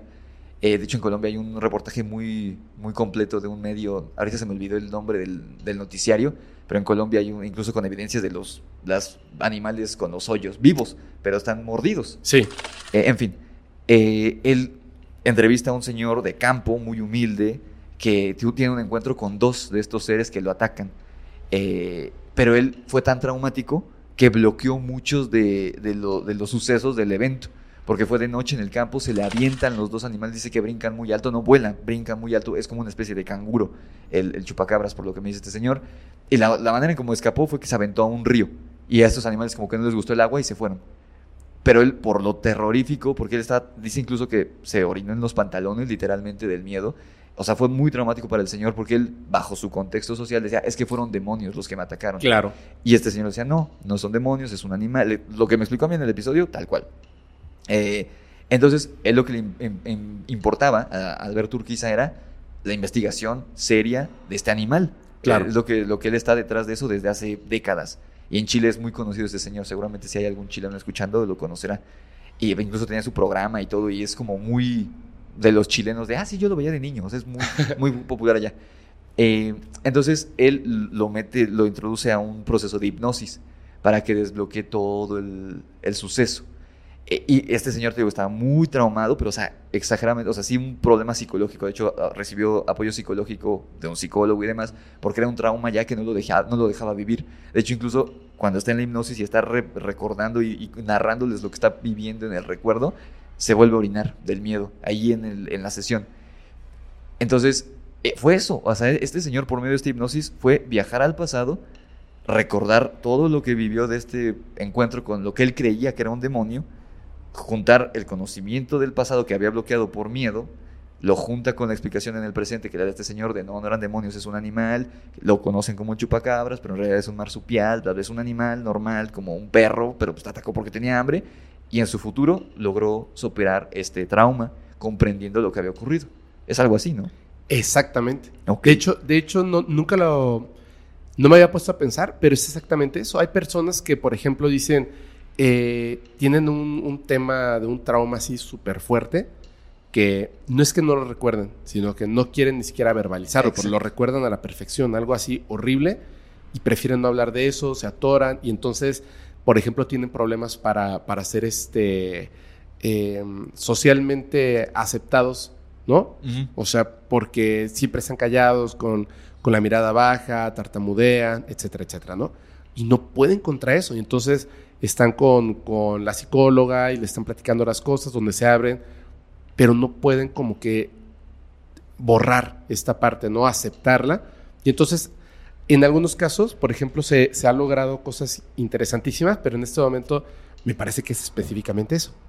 Te hipnotizan, llegan a ese punto del pasado y te dicen, eh, voy a dar un ejemplo de una persona, cuando tenía seis años, pasó algo terrible con un familiar. Sí. Entonces, lo hacen regresar a ese momento de los seis años, empieza a llorar y le dice, ¿qué está pasando? Y dice, está, está entrando a mi habitación. Dile que no te va a hacer daño. No, no puedo. Sí, sí puedes. Díselo fuerte. Dile que no- esta vez no te va a hacer daño. Y hacen que se lo diga. Uno pensaría, está engañando, está generando nuevas memorias. Sí. No importa. Sí. Es, Es, está desde el presente cambiando el pasado. exacto, sí. Así Sí, es. es- o sea, justo, te lo repito. A lo mejor en la primera, el primer planteamiento que me hiciste sí fue muy... Sí, se puede viajar al pasado, pero es que justo por la ficción, por películas, series, eh, tenemos esta concepción del viaje en el tiempo de en el DeLorean o con el, el aparato de Iron Man, ¿no? De que ahí inventen Endgame. O sea, lo que estamos hablando ahorita es lo que ocurre en Endgame, pero sin la parte hollywoodense, ¿no? O sea, Ajá. viajar al pasado para modificar nuestro futuro, pero hasta incluso en otro plano, ¿no? O sea, no es un, no es, no es un viaje físico. Exactamente, porque la conciencia no está amarrada al plano físico, Ujú. posee el plano físico y entonces comprende lo que es el presente, el pasado y el futuro, pero está en el pasado, en el presente y en el futuro al mismo E- tiempo. Exacto. Entonces la conciencia, por supuesto que puede viajar al pasado y modificar lo que quiera, porque estaría en ese momento viviendo un presente. Por eso, en el momento de la hipnosis, te pueden mandar al pasado y modificar cosas. Y no es que estén generando nuevas memorias. En efecto, en, en esa En esa persona, en, realidad. su realidad, pasa otra cosa. De hecho, creo que debieran de profundizar muchísimo más en eso. Sí. Tendrá implicaciones eh, complejas, porque algo ocurrió o no ocurrió. Entonces, ¿podríamos perdonar al criminal porque ya no ocurrió lo que hizo con la víctima? O sea, eh, son muchas preguntas que se pueden hacer, pero al final, si una persona puede sanar modificando su pasado, hombre, accede a tu pasado y modifícalo, ¿no? Exacto, sí, de hecho, seguramente, digo, yo nunca, sí llegué a ir al psicólogo en alguna ocasión, pero la verdad no, lo, no, lo- no le di continuidad. Pero por lo que me han contado conocidos amigos que sí van al psicólogo, que van a, a terapia y demás, pues es muy parecido a lo que se hace en terapia. Sí. Hacer estos, a lo mejor ellos lo ven como eso, como modificar un recuerdo. O sea, desde este punto de, las, de la ciencia, de la psique humana, lo ven como modifico un recuerdo y una, no como una- un efecto placebo, pero dentro de tu memoria ya es otro recuerdo. Pero si lo si profundizáramos más, como dices, ¿no? Me acuerdo una, eso me lo dijo mi, mi hermano, es como muy friki de la ciencia y todo esto. Ajá. Y cuando éramos niños me dijo, él me planteó esta de la metafísica desde que éramos muy niños.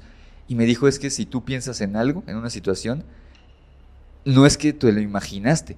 Ya eso es realidad en otra dimensión, en otra realidad. Así es. ¿no? O sea, esto es lo que pues, entiendo yo que es la metafísica y otras realidades y demás. Entonces, si, bajo esa lógica, que no se ha estudiado y ojalá se esté estudiando y en algún momento se traiga sobre la mesa de manera seria, lo que se hace en terapia, y no necesariamente ni psicológica, porque hay otro tipo de terapias, por ejemplo, la holística, llevado por alguien que sabe y demás, es esto, la modificación de memorias, pero no bajo esta línea narrativa, no son modificación de memorias, sino, como dices, modificaciones de la realidad, como en volver al futuro. Y regresas y ya tu mamá no es alcohólica. Pero no es que hiciste el viaje y en el DeLorean y que casi te matan. No, o sea, es el viaje aquí, pero trascendió aquí, a lo físico, ¿no? A lo material. 100%. De hecho, te voy a contar algo. De- desbloqueaste, desbloqueaste algo del pasado. Creo que ya lo conté, pero así que lo voy a contar súper rápido. Voy, a- voy a hablar así como habla Rix. Ah, Perdón, sí me estuve acercando demasiado. no, así súper rápido. Ah. Eh, mira, una vez, te lo juro, yo tengo, no siempre, pero a veces tengo sueños que me parece que son súper interesantes y los, los separo de los sueños que tienen un significado. De hecho, lo- el otro día le iba platicando algo, después de que me contó ahí en la pensión, Chris me cuenta algo acerca de los sueños, de los mapas. Sí. Estaba yo con, con Alex y le dije, oye, a- ayer soñé contigo. Y le empecé a contar y en ese momento me di cuenta de que ya había ese mapa de ese lugar. Le soñé un montón de veces, hasta le empecé a decir cómo era, en dónde estaban las cosas, la carretera que generalmente era de noche, donde hay una avenida muy grande y después de unos anuncios sales a la parte de la carretera, pasas como por un puente, llegas a una parte que está súper verde, que está fuera de la ciudad y en esa parte súper verde hay una parte donde te puedes como cambiar de carril y hay una parte de terracería y, y siempre iba hacia ese lado, pero esta vez me había parado por ahí y entonces descubría que había unas cosas ahí detrás de, o sea, entre un como cerrito, Ok. unos cerros y era como un ojo de agua muy interesante. Después yo le decía, "Ah, no manches, bro, descubrí algo increíble, tienes que ir allá para explorar, bla, bla, bla. Eso era en el sueño, ¿no? Pero una vez soñé, que creo que ya lo conté, pero lo voy a contar rápido otra vez. Es uno de los sueños más extraños que he tenido en mi vida y ahorita vas a ver por qué tiene una, una importancia de lo que decía tu hermano. Yo creo que en efecto es así. Ok. Soñé que viajaba a Argentina y llegaba al departamento en donde me iba a quedar a vivir, que era como mm, compartido con alguien más, o como que tenía un roommate. Ok. Y eh, llegando, yo, yo tenía mucha desesperación de, de que me dieran la, la contraseña de internet para sacar mi computadora y poder conectarme a- al internet. Entonces llegaba y así como que, ah, sí, mucho gusto, etcétera. Este, ¿Me puedes dar conexión? Digo, la conexión, la, la clave de- del Wi-Fi, sí, es esta, ¿no? Entonces yo sacaba mi computadora, de hecho recuerdo que en el sueño no la escribía bien la primera vez y no me conectaba. Me decían, no, es así. Y yo lo volví a poner y ya se conectaba. Muchas gracias. Me metía a la habitación en la que yo estaba, en la que me iba a quedar, dejaba mis cosas y me, me acostaba en la cama para ver el, este, mi correo electrónico. Y ya tenía un email de la que en ese momento, en mi sueño, era la mujer con la que me había casado. Ok. Y yo leía lo que ella me escribía, porque yo iba a estar una temporada allá. Y me acaba de casar con ella y me sentía como, como no quería estar separado. Sabía hasta exactamente el tiempo en el que iba a estar separado de ella. Eran seis meses. Wow, sí era, sí era mucho. Y yo no quería estar separado de ella. Ajá. Entonces leía su carta, o sea, su, su email, Sí. donde me decía que íbamos a hablar diario y que se nos iba a pasar muy rápido el tiempo, etcétera, etcétera, un montón de cosas. Pero al final, ella eh, firmaba como Andrea Pin. Entonces, yo desperté con una sensación de, de saber que existe esa persona y que nos casamos y que yo me había ido a vivir a Argentina y tenía esa sensación horrible de, de- esa como, como nostalgia, tristeza Y lo que se me ocurrió hacer fue, tomé mi celular, entré a Facebook y escribí Andrea Pin. Y el primer resultado que me dio, de inmediato, en el momento en que la vi, la reconocí. Wow. Y dije, es ella. Y le mandé una solicitud de amistad. Yo vivía en Mérida y ella también vivía en Mérida. Y obviamente no me aceptó, no me conocía. Sí. Pasó como tres meses o cuatro meses, más o menos. Yo estaba ya saliendo con otra chica. Y entonces eh, llegamos a un lugar donde estaba un conocido fotógrafo. Conocido fotógrafo, o sea, no que sea un Sí. fotógrafo reconocido, Ah, conocido. ok. o sea, un conocido que, que dice ser fotógrafo, ¿no? Pero estaba ahí haciendo unas fotos y por alguna razón yo tenía algo en mi coche que era de esta persona, un lente de fotografía, un flash, no lo sé. Y, este, y estando yo con esta chica, le dije, oye, vamos a pasar rápidamente para que le deje esto a esta persona que lo necesita ahorita y ya después nos vamos a cenar, ¿no? Sí. Entonces pasamos, me paré, nos bajamos para saludar porque ella también lo conocía a él. Y cuando nos bajamos para saludar, sale una chica así y nos dijo, hola, ¿cómo están? No sé qué. Y yo la vi y fue así como, yo la conozco, yo la conozco, yo la conozco. Y ella se me quedó viendo así como, ¿qué onda? Entonces nos saludamos y me dijo, hola, soy Andrea. Y yo le dije, Fepo. Y me dijo, tú y yo nos conocemos, ¿verdad? Y yo le dije, sí. Y me dijo, ¿de dónde? Dije, no sé. Y entonces, en lo que él bajaba, empezamos como a preguntarnos, tratando de, de- de resolver rápidamente de dónde existía esa familiaridad. Y no la encontramos. Y de hecho, yo noté que la chica con la que yo estaba se, se puso incómoda, porque además ella sí la conocía. Ok. Entonces se puso incómoda y estábamos hablando, hablando, y de repente bajó, este, ah, ¿qué onda, que no sé qué? Y al final no supimos este, cómo es que nos conocíamos. Y le dije, la verdad, pues no lo sé. Y me dijo, bueno, eh, agrégame a Facebook. Y yo le dije, ok, ¿cómo te llamas? Andrea Pin. Y yo me quedé así como, no puede ser. Y lo puse y ya no le podía mandar solicitud. Porque ya se lo había mandado y no lo había Ajá. aceptado. Y le dije, ya te había mandado solicitud. Eh, me dijo que la aceptó. Me dijo, luego hablamos. Le dije, va, nos fuimos, etcétera. Me habló y me dijo, oye, es que tengo esa sensación rarísima de que ya te conozco y no sé por qué. Eh, ¿Te late si nos vamos a tomar un café? Yo le dije, sí. Entonces fuimos a tomarnos un café y empezamos a platicar. Yo no le dije esto, de, así de, de sopetón y golpe, Sí. sino que empezamos a platicar. Y de repente era tanta la familiaridad que teníamos, pero voy a ser bien claro con esto. No como si, o sea, ella es exactamente igual a mi hermana. ¿Físicamente o su forma de ser? Su forma de ser y físicamente. Ok. Y se lo dije. Entonces, como que comprendo que en otra realidad, si mi hermana no existiese, yo me hubiese enamorado de una mujer así. ¿Me entiendes? sí. Inteligente, este, o sea, como, estoy hablando no del físico, sino de, del aspecto de la persona, Sí. es, es como algo que, que me hubiese llamado mucho la atención. ¿Me entiendes? Sí, sí, sí. Pero en este caso, pues se parece a mi hermana. Entonces, así como que, o sea, se parece físicamente y su forma de ser. Y por supuesto, no. O sea, la veo como, o sea, la vería como una hermana. No, Claro. no como otra cosa. Pero me, me llamó la atención esa familiaridad. Sí. Y entonces yo le dije, es que yo soñé contigo. Por eso te mandé la so- yo no les Yo no le ando mandando solicitud de amistad Sí. a las personas. Solo personas que conozco de verdad. Este, y, y bueno, eh, le dije, pasó esto y soñé contigo. Y cuando yo le estaba contándole el sueño, ella estaba impresionada. Y me dijo, no manches, es que el día que yo te conocí, ahí, un día antes, yo había llegado de Argentina. Wow. ¿Y si habían pasado los seis meses? En- Tres o cuatro meses, pero, o sea, más o menos. Y entonces era, era una... Es como que nos conocimos en ese momento, pero ya habíamos tenido una vida completa Sí. conociéndonos en otra realidad. Y esa otra realidad como que se reflejaba en ciertos aspectos que ya había vivido en su vida y yo en mi vida, que era como si los hubiésemos vivido junto uno del otro. Sí. ¿Me entiendes? Sí, sí, sí, está rarísimo, pero sí he escuchado cosas similares. Sí, esto, pero el sueño, o sea, en el sueño como que fue ese punto de unión Ajá. donde yo vi, observé un pasado de otra realidad Exacto. que no es el mío. Sí. ¿Me entiendes? Sí, sí, sí, Entonces, yo soñé y creé ese pasado, o ese pasado se comunicó conmigo a través de un sueño. Exacto. Eh, eh, sí, y es un poquito, eh, perdón que recurra siempre a las películas para explicarlo, pero, es que es, es mi, mi pasión las películas. Em, como un Venom, como se explica en, en- bueno, más bien en la escena post créditos de Spider-Man, con Venom, que tiene, con, con, eh, como tiene memoria colmena, el, el simbionte, puede tener conexión, y ahí es como van a juntar según las películas, el Venom de Tom Hardy con el Venom que vimos en la película de Tobey Maguire. Así es. Y, y por eso conoce a Tom Holland y bla, bla, bla. No, o sea, dentro de esa, así, algo similar, para que me entiendan. El, el- ese Venom del Tom Hardy es consciente de la existencia de los demás Venoms en las demás películas y caricaturas de Spider-Man.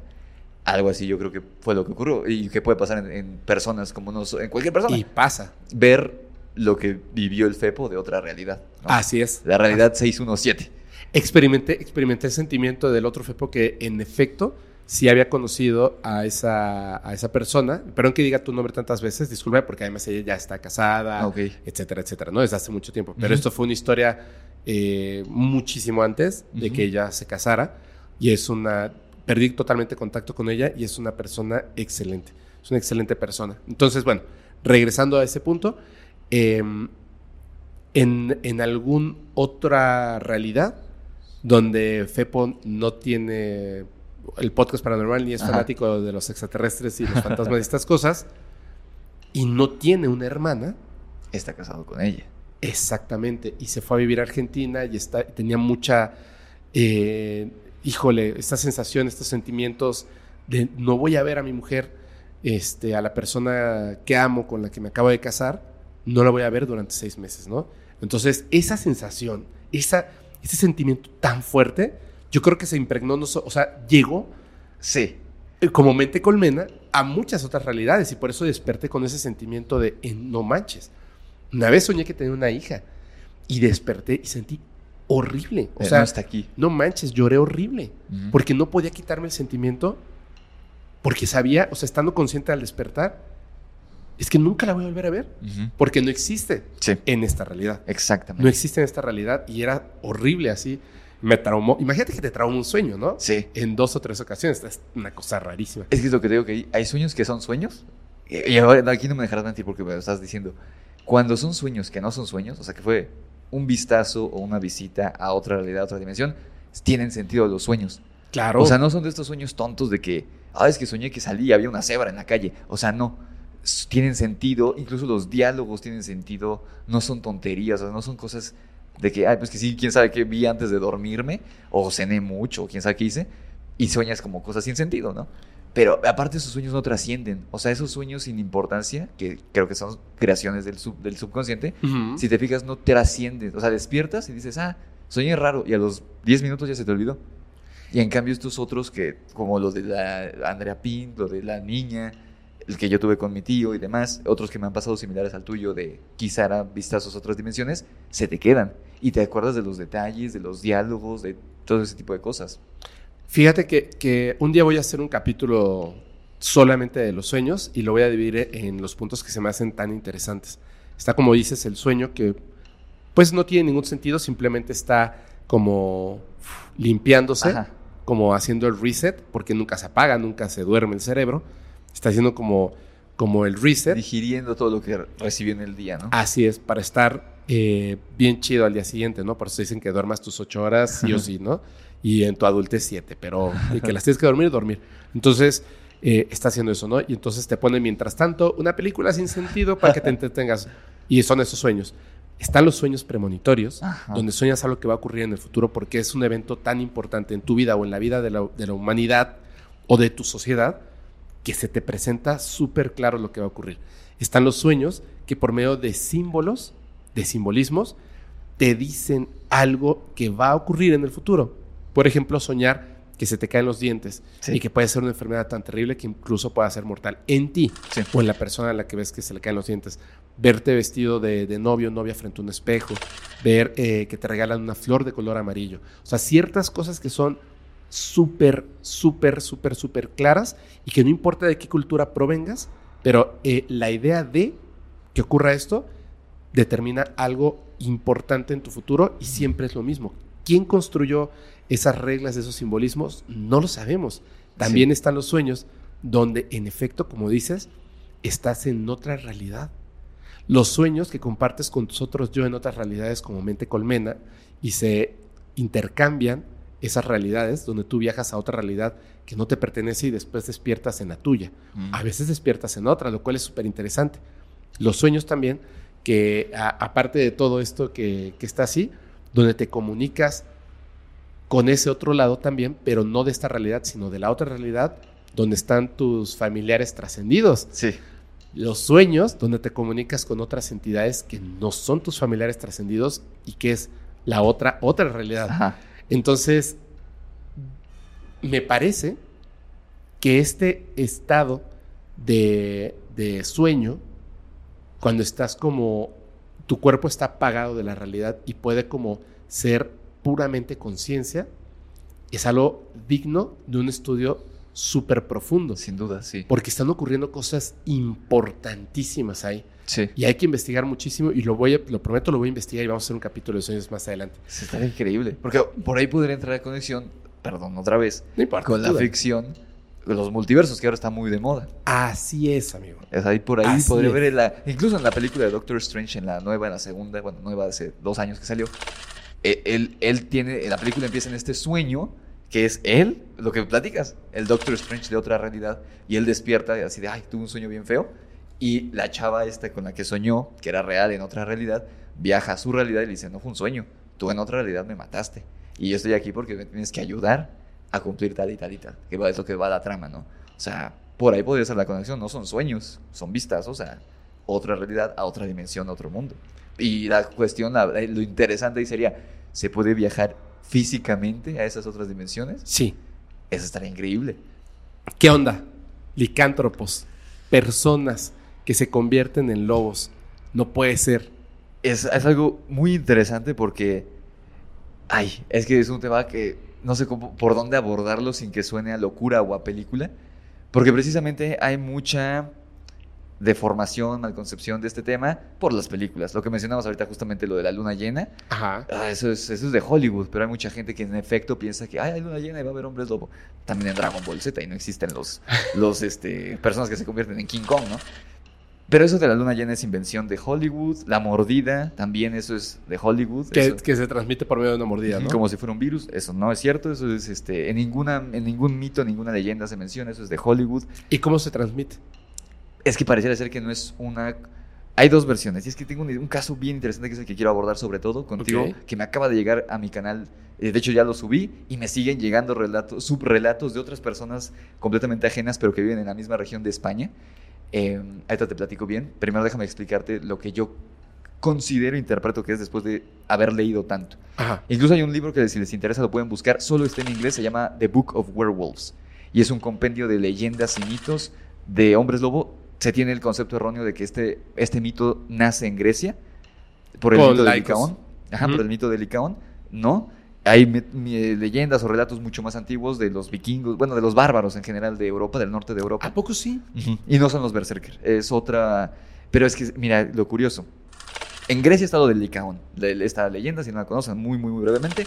Había un rey de un, territorio que se llamaba Arcadia, en Grecia. Así es. Él, eh, como lo digo para tener cuidado con el al- algoritmo, Se, eh, se empieza a volver loco con sus prácticas religiosas. ajá, capturaba a los, eh, los forasteros y ofrecía su...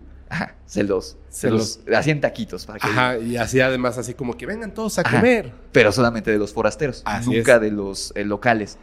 Entonces, el dios Zeus, según la leyenda, se entera, él se disfraza de humano, de forastero, llega y... Como le gustaba hacer. Ajá, y llega a Arcadia y eh, Licaón le ofrece. Le dice, toma. Sí. Entonces él se enoja y lo convierte en lobo. Pero eso es lo que, lo que la gente nada más conoce, esa, esa pedazo de la leyenda. Hay Ajá. una parte más profunda que yo la descubrí y dije, oh, no solamente lo, lo castiga a él, también castiga a sus familiares, a sus hijos, Sí. a sus Y se descendientes. vuelve la sangre de los licántropos. De los licántropos. Y aparte le dice, te convierto en lobo siete años, en específico siete años. Si no pruebas bocado humano en esos siete años, te puedes volver a ser hombre, tú y los tuyos. Pero ellos dijeron lo que decías del nahual. porque diablos quiero ser un hombre otra vez? Está más chido ser lobo. Y se, se quedan como lobos. O sea, el rey Licaón y sus hijos, sus descendientes, se es- esparcieron por Grecia y parece ser que posteriormente a Europa, transformados en lobos y atacaban gente y se, se los comían a las personas. Ok. Pero también en Grecia, a partir de esto del Licaón, hay una laguna en específico que decían que si tú nadabas, si atravesabas ese lago, laguna, no recuerdo qué era, si lo atravesabas nadando, cuando llegabas al otro lado ya eras lobo. Ah. Entonces empieza a extender, extender, extender. Hay una historia también, un mito muy interesante, ya más moderno, pero igual es de- del mundo antiguo, referente a San Patricio, a este santo, bueno, que era un hombre que llega a evangelizar Irlanda, que de hecho dentro de la... Eso, o sea, es, es tan real que el San Patricio en, en Irlanda es como para nosotros el día del 16 de septiembre. Así es. Es tan fuerte, es así. Todos se visten de verde. Exacto, y dicen que este hombre expulsó a los duendes, a los elfos, de, ¿cómo les llaman ahí? ¿Los gnomos? Eh, sí, son los este, leprechauns, ¿no? Los leprechauns los, los expulsa de Irlanda. Y dentro de muchos de estos hay una historia que, y es que esa es la que más ha sido documentada, eh, en las leyendas obviamente. San Patricio se topa con un grupo de paganos que seguían practicando las prácticas religiosas, valga la expresión, paganas bárbaras. Y, se- y ellos para burlarse de él que estaba propagando el cristianismo, le ladraban. O sea, él pasaba y le, le empezaban a ladrar como para insultarlo. Ajá. Entonces él pide ayuda a Dios y dice, Dios, por favor, ayúdame, castiga a estos herejes. O sea, ni, siquiera, ni siquiera pidió, eh, ayúdame a, a- a evangelizarlos, a que vean la luz. Él dice, ayúdame a castigar a estos herejes. Y Dios, de que le nuevo, encanta castigar. los convierte en lobos a estos. Ok. Pero, igual que Zeus, los convirtió en lobos. Eh, y es lo más interesante, ya en, en- ya en periodos de, de Irlanda evangelizado ya de la Edad Media y un poco posterior, hay muchos relatos y yo los leí y digo, ok, de muchos sacerdotes, no sé si eran cristianos o católicos, que los lobos les hablaban, que se acercaban lobos a hablarles en su idioma, en, en irlandés, en inglés, en la versión, ya ves que tiene un acento raro, pero es inglés, hablaban en inglés. Y les decían que ellos eran descendientes de estos herejes que Dios castigó y los convirtió en lobos.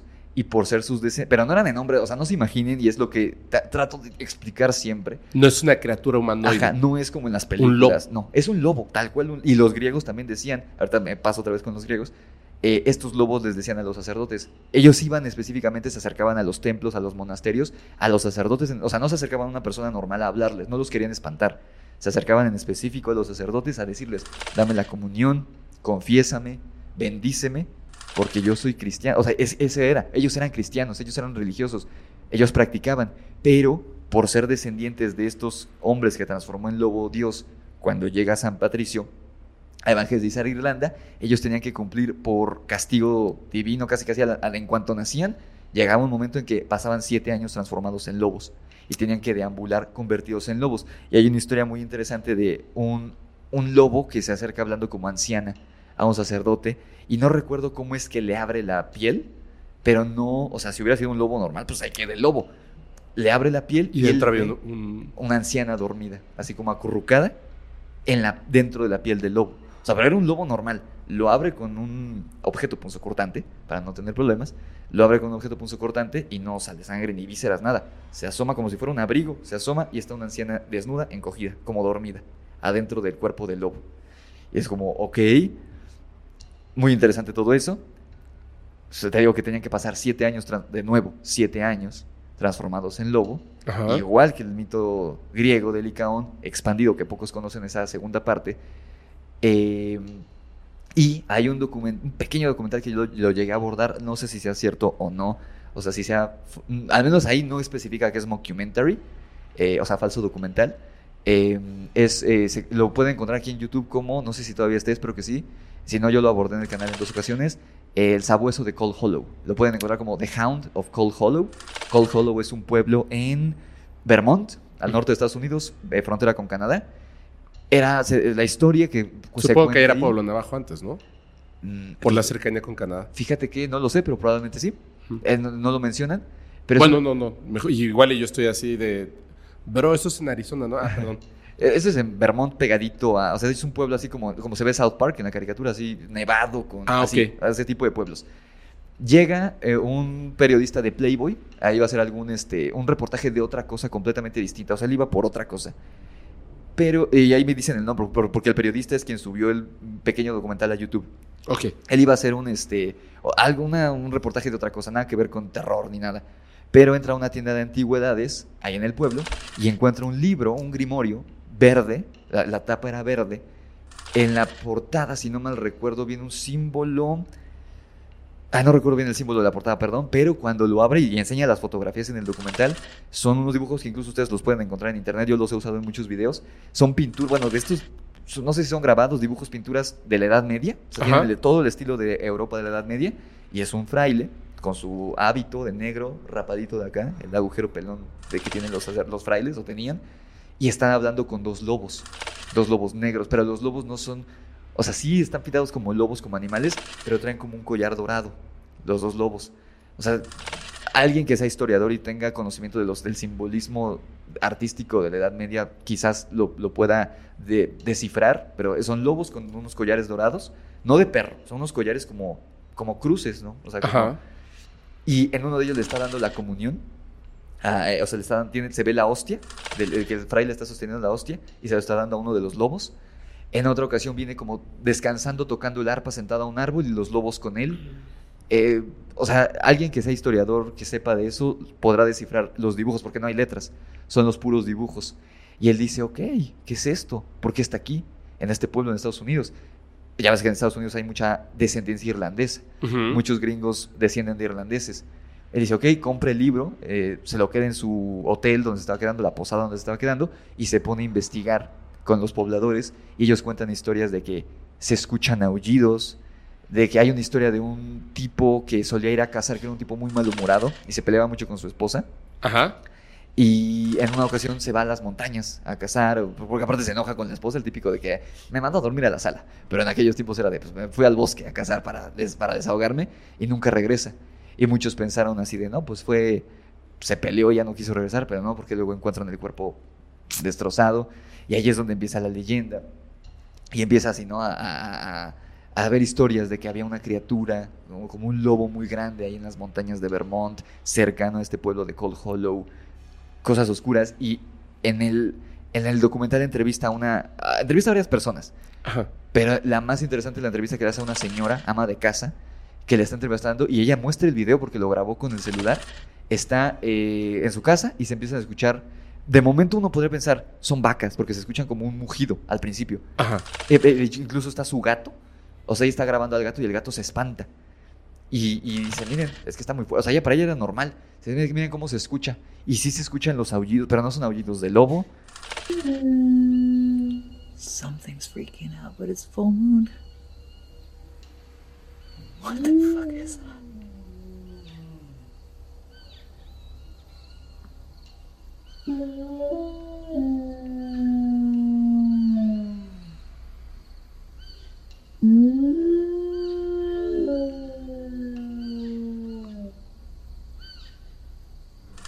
Porque si ustedes buscan aullidos de lobo en internet, no suena tan diferente al de los coyotes. Es como, o sea, a diferencia de lo que se ve en las películas, el aullido de un lobo es como agudo.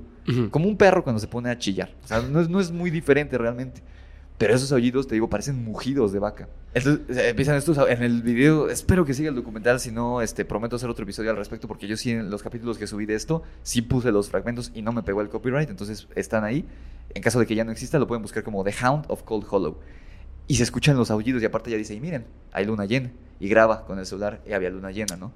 Y ella vivía en estas regiones de Estados Unidos eh, que son como la casa, pero rodeada de bosque. Ajá. Entonces, nunca se ve obviamente la criatura en el video, pero sí son muchas personas normales. Entrevista a una mesera, entrevista así a los vecinos y todos dicen, sí se escucha y sabemos que hay algo que de repente baja de las montañas y anda aquí rondando el pueblo, ¿no? Y lo curioso es este libro que encuentra él aquí, eh, que es súper antiguo de la Edad Media, se nota por los dibujos, es de la Edad Media, está dañado de hecho, o sea, no es como que lo fabricó para el documental, o sea, sí se ve que está dañado por el paso del tiempo. Y lo más curioso es que él dice que mientras está haciendo esta investigación, se meten a robar a su cuarto de hotel, a su cuarto de posada, y lo único que se llevaron fue eso. Entonces ahí como queda como el misterio así de, O sea, ya no tiene el libro. no. Lo pudo fotografiar, lo sube en el documental las fotos de las páginas, de la, de la pasta, porque es pasta dura, verde, muy bonito. Pero el libro, él dice que se metieron a robar y lo único que se llevaron fue eso. E incluso dice, supuse la denuncia aquí en el- con el sheriff y pues lo buscó, pero pues obviamente no lo va a encontrar. Y ahí queda. Sí, porque cómo van a encontrar un libro. Está... Y aparte, quién sabe quién se metió. Aparte, esto más se llevaron el libro. Así, señor, estamos investigando una serie de, de desvivimientos. Sí. Quiere que busquemos su libro. Exacto. Eh, sí, fue como de. Así de, pues sí, pero también es importante. Eh, Esa esa podría tener conexión, ¿no? Ese es, por ejemplo, un caso muy interesante. Pero tengo una pregunta. ¿Hubo ataques del animal ahí en, eh, En el que pueblo, él contara? En No. el pueblo no, o sea, no en ese periodo, pero sí, por ejemplo, el de este chico, bueno, este es un señor que sí se lo comió. Bueno, lo despedazó porque no se lo comió. Porque esa es otra, que dicen muchos de estos casos. Un animal se los come, no los desvive y ya, ¿no? Eh, y este tipo lo despedazó, un animal muy grande, pero no se lo comió. Lo encontraron ahí ya después en la montaña, pero no estaba, no estaba comido, pues, no fue una- un depredador natural. Claro. Ok. Entonces, sí, hay como. eh, volviendo a lo de los griegos que te decía, fuera de lo de Licaón, en este Book of Werewolves, el libro de los hombres lobo, lo pueden encontrar así, se habla de muchas leyendas. No, es, ahí sí no les mentiría si es previo a lo de Licaón o, o después, pero muchos relatos de soldados en específico, soldados que se convertían en lobos. No eran brujos, eran soldados. Y, y hay, me acuerdo mucho de un relato que va un hombre caminando con un, un tipo que acaba de conocer que es soldado Ujú. van caminando una noche y le dice, ¿quieres ver algo impresionante? Y dice, a ver, y se convierte en lobo, así ante sus ojos. En- no en un hombre lobo, no en un así monstruo, en un lobo. Y se va, se mete como al... Pues no es bosque en Grecia, son como este, pastizales, ¿no? Se mete y se va. Y así como es, hay muchos registros de soldados en específico, griegos, que se transformaban en lobos. Eh, no sé, o sea, en Europa hay como muchísimo de eso. Lo que te decía, que lo platicábamos en el, en el que grabamos de mi canal, el mito original del, del hombre lobo no es de que la mordida, la luna llena, no. Las, de hecho, lo de las balas de plata, y lo pongo en el libro que sale este año, pareciera ser que es una mala traducción. Que, porque ya ves que dicen que con balas de plata. Sí. Silver bullets. Sí. Pareciera ser que el término original, o sea, dentro de la leyenda no era silver, era quicksilver bullets. O sea, balas de mercurio, no de plata. Es que, mira, eh, yo, yo conozco una historia. Sí. De hecho, esa ya la toqué en, eh, en el podcast. Nada más te la voy a así. A- la voy a referenciar un momentito. Pero en 1764, en Francia, Ajá. pues, la verdad es que no sé cómo se pronuncia este lugar, pero es como Gévaudan. Llevadán, ajá. ¿Ok? ¿Sí es así? Eh, creo que sí, Llevadán. Eh, esto que te voy a decir em, no es una, una leyenda, no es un mito, es un registro histórico de, digamos, de lo que sería en aquel entonces la autoridad o la policía. Sí. ¿Ok? 1764, de 1764 a 1767, aquí en Gévaudan, Francia, hubo 210 ataques, 113 mortales. Eh, por eso es que eso es- esta es la parte bien interesante. De los 210 ataques, solo 113 fueron mortales. Es decir, que hubo 97 personas que describieron lo que pasó y sobrevivieron. Y todos describieron a un lobo gigante. Un lobo, igual lo mismo. No era un humanoide, era un lobo, tal cual, pero era más grande de lo normal. O sea, porque también hay lobos por allá. Entonces, la, la- la policía, de- bueno, no la policía, pero el, eh, los soldados no podían de plano con este lobo y entonces la corona manda a sus soldados de élite para que le den ya este, caza a este supuesto lobo gigante y los manda y pff, se los come también. No los se los come, los despedaza. Sí. O sea, era, era como demasiado inteligente. Entonces, entre todo esto que estaba pasando, había un granjero de nombre eh, Jean Chastel, Ajá, Jean Chastel. que él eh, funde una medalla de la Virgen María, crea dos, dos balas, y entonces cuando estaba el lobo gigante atacando, le dispara, y entonces, no, según recuerdo, no lo mata, pero huye y ya no vuelve a atacar. Ahí puede ser que se hayan mezclado dos cosas. Algo racional y puede que hubiera algo paranormal. Pero yo me voy más por la explicación racional, en este caso en específico. ¿Qué crees que ha sido? La vez de Yevodan, yo creo que era un león, ya sea una leona, hembra, o un león cachorro. Bueno, cachorro no chiquito, sino un león joven que todavía no tenía melena. Habían en ese entonces en Francia, en la ciudad, en París, perdón, había una especie de lugares que eran como una mezcla entre circo y zoológico. Sí, Pero solamente la gente de dinero podía ir. ajá. Los campesinos, que era la gente que vivía en Yevodan, no tenían acceso a estos lugares porque eran muy caros y aparte estaban en la ciudad. Y ellos no sabían cómo lucía un león. Hay muchas descripciones, por eso te digo que ha estado, está muy ensuciada esta, esta historia. Pero ¿no te parece que confundir a un este, león, una leona, con un, este, un lobo es, es como, está muy separado uno de otro. Es decir, podrían haber dicho que era un monstruo. Es que habían, hay, hay relatos que dicen que es un lobo. Pero es que también hubo un caso que matan a un lobo, logran cazar a un lobo estos hombres y no era. Ajá, no era. Entonces está como la mezcla de los dimes y diretes clásicos de chisme de pueblo, ¿no? Porque los primeros avistamientos no describen un lobo. De hecho, describen un animal que incluso. No sé, no Que podía ser como un oso. Ajá, no recuerdo si el mismo Chastel o otro de los personajes que aparecen en la historia, que lo describen como. Y lo, lo lo escriben de una manera muy poética, pero dice como: su padre es un tigre, algo así dice. O sea, podría ser un felino. Y a mí, bajo la investigación que hay, que me puse así muy clavado a buscar, lo que me hace creer que era, no sé si un león o un felino, es la forma en que cazaba. Y es que este animal usaba las garras. Las- los sobrevivientes lo decir, usaban las patas y las garras. Los caninos no, al, cuando se pelean y cuando cazan, no, no usan las patas porque no pueden hacer este movimiento los caninos. Ajá. Ellos es a mordidas. Cuando Am- se pelean o cuando atacan es a mordidas. Son los felinos los que usan las garras y las patas. Porque pueden hacer ese movimiento. Exactamente, ellos sí pueden tener esta flexibilidad en la, en la Es decir, rotación. girar este, la, muñeca. Exactamente. Entonces yo creo por eso que era un león o una especie de, ya un puma, no sé, pero un felino Pero porque grande. decía que, que su padre era un tigre. Ajá, algo así, lo escribe, de- ya sabes cómo escribían en esa época, o como muy A ver, a ti que te gusta la licantropía, Ajá. ¿viste la película Aullido? Eh, ¿De Howling? ¿O cuál? O Así se llama, Aullido, es muy vieja. La ochentera, con Sí. la mamá de E.T. Sí, así Sí, es. sí, sí, sí. Eh, ya ves que son, según yo, son tres.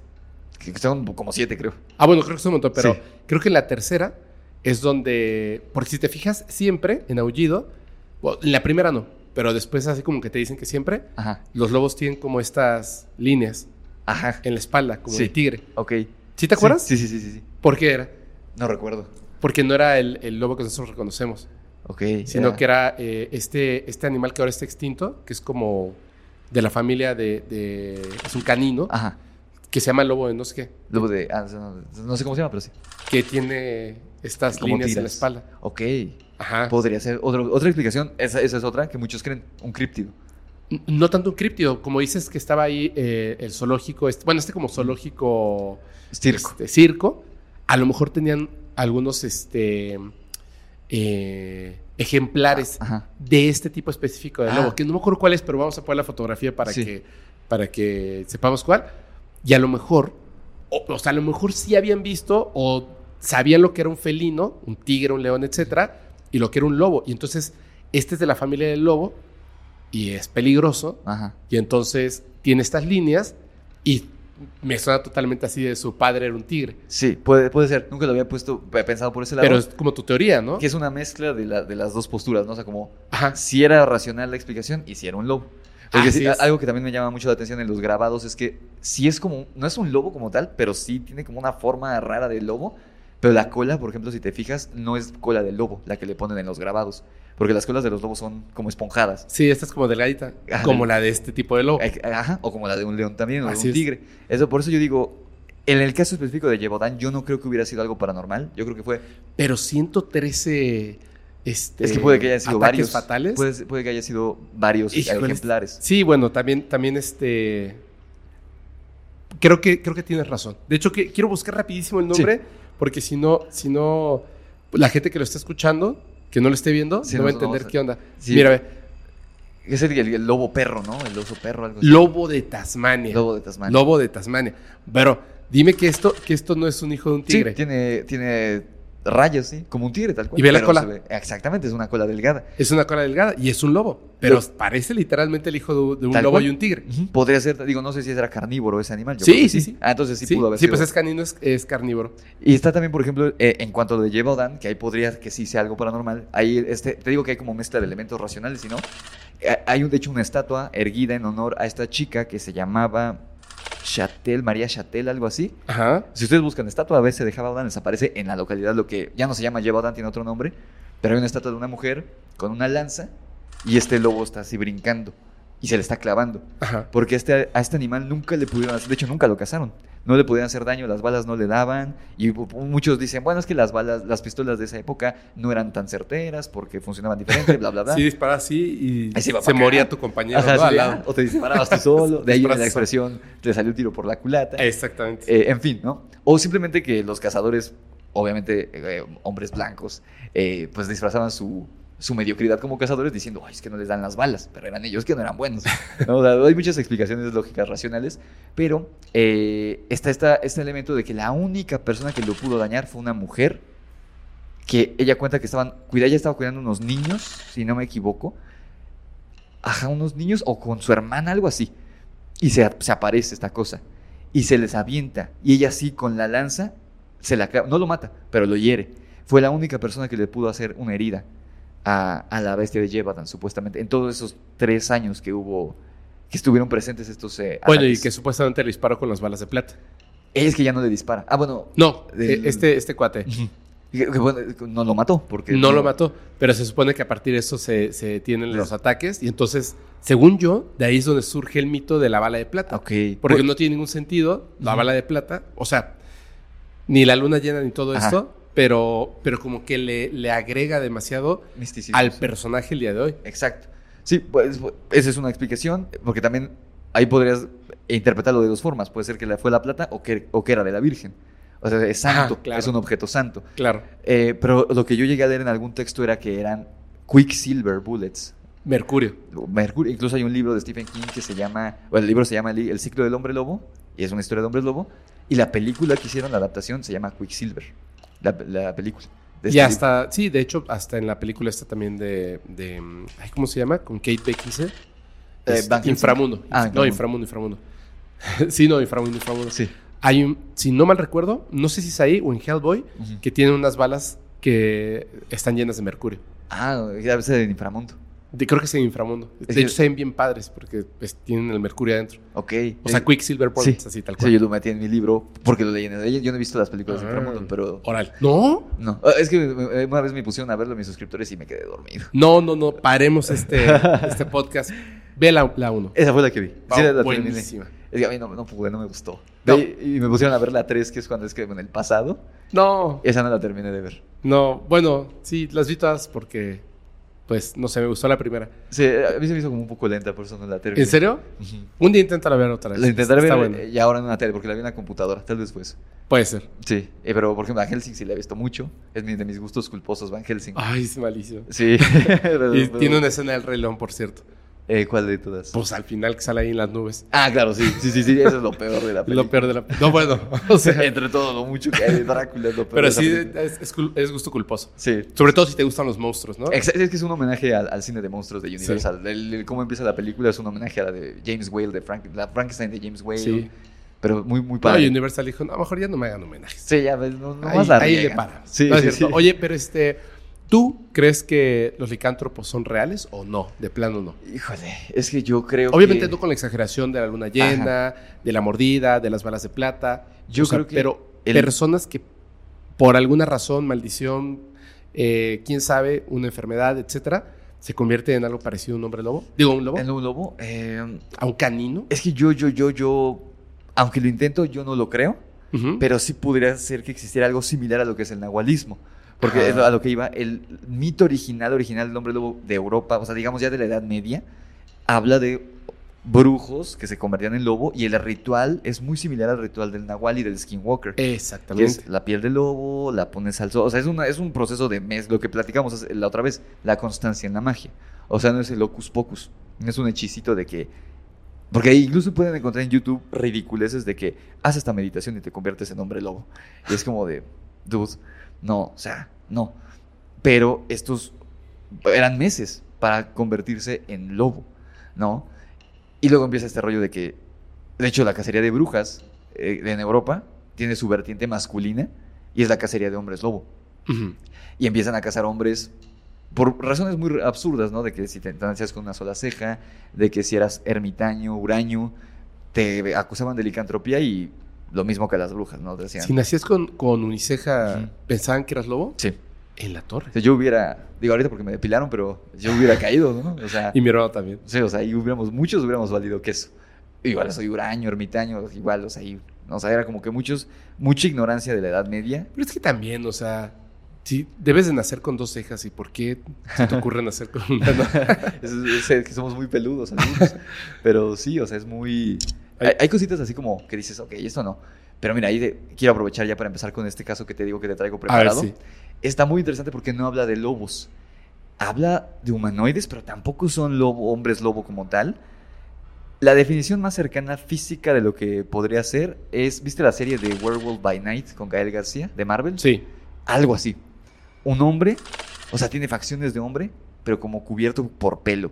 Pero no son así musculosos, ni, o sea, no. Es una, un hombre con pelo. Y esto me lo mandan desde España.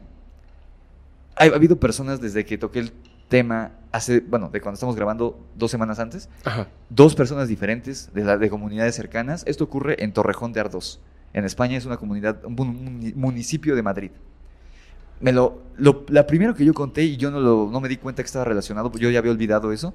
Un relato de una suscriptora, no era de Torrejón, pero era de un municipio cercano, Ajá. española, que ella dice que en- cuando estaba en la preparatoria se va como a ex- explorar unas...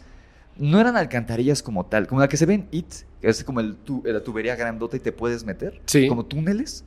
Se va a meter con sus amigos, porque eran fanáticos del terror y todo esto, en la prepa. Ella era la única mujer y como tres o cuatro hombres se van a meter. Ya había historias en el pueblo de que algo había ahí abajo. Pero ellos decían, ah, son historias de viejos, nos quieren espantar. Pero ellos eran fanáticos, eran como los típicos de, "Cre- quiero creer, pero no he visto nada, entonces voy a buscarlo. Así es. Se van a meter y se encuentran ahí con unos niños. Ella dice que eran niños, pero con ojos, no recuerdo si ojos blancos u ojos negros, pero no eran, o sea, no eran niños. Ajá. Era algo que se veía como niños. Y después como tom- toma como, como que se fusionan y se forman en una criatura horrible. Todo esto entre las sombras. Ellos no veían bien qué era, porque estaba todo a oscuras.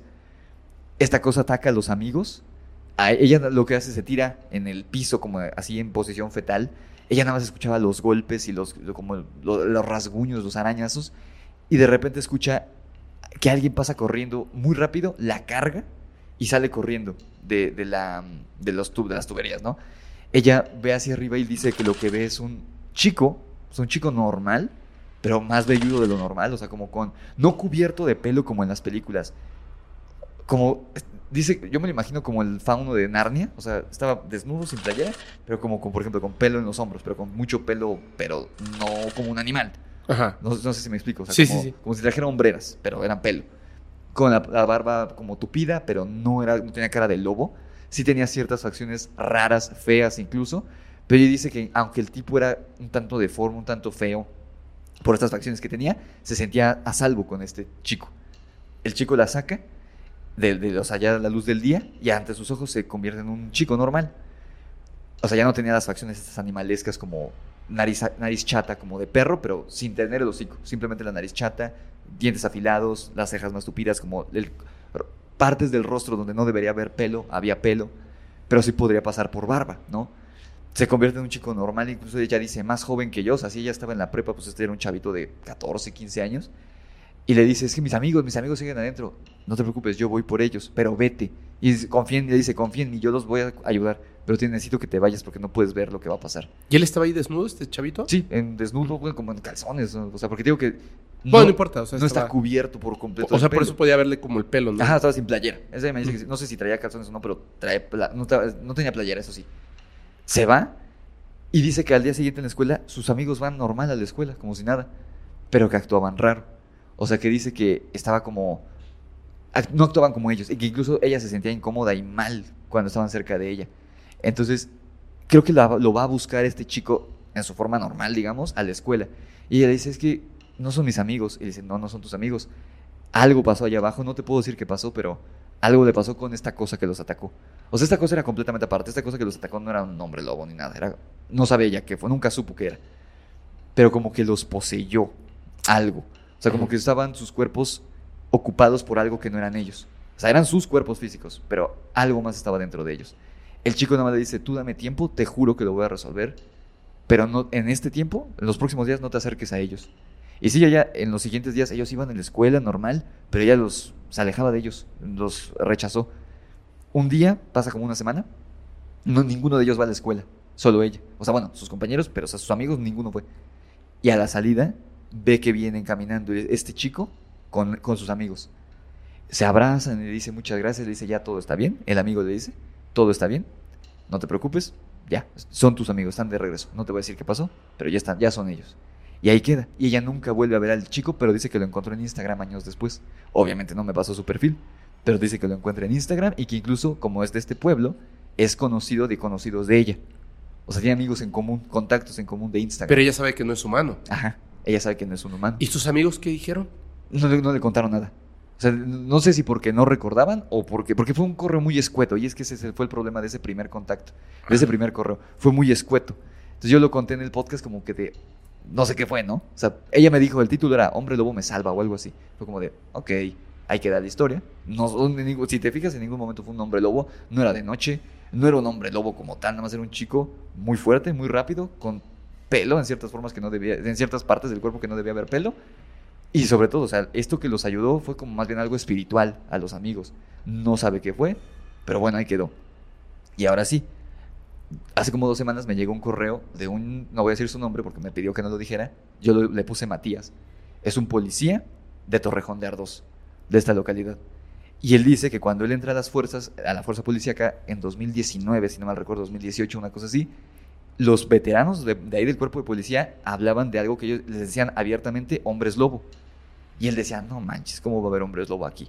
O sea, él, en su correo me pone, yo no podía creer cómo estos veteranos tan valientes creen en estas tonterías, ¿no? Él creía eso en un inicio. Él decía que habían, ahí en Torre- Torrejón de Ardoz está en una como un- cadena de pueblos que se conoce como el corredor de Lenares, por lo que me explica. Eso es una pues, es pueblos entre, montañas, casi casi, ¿no?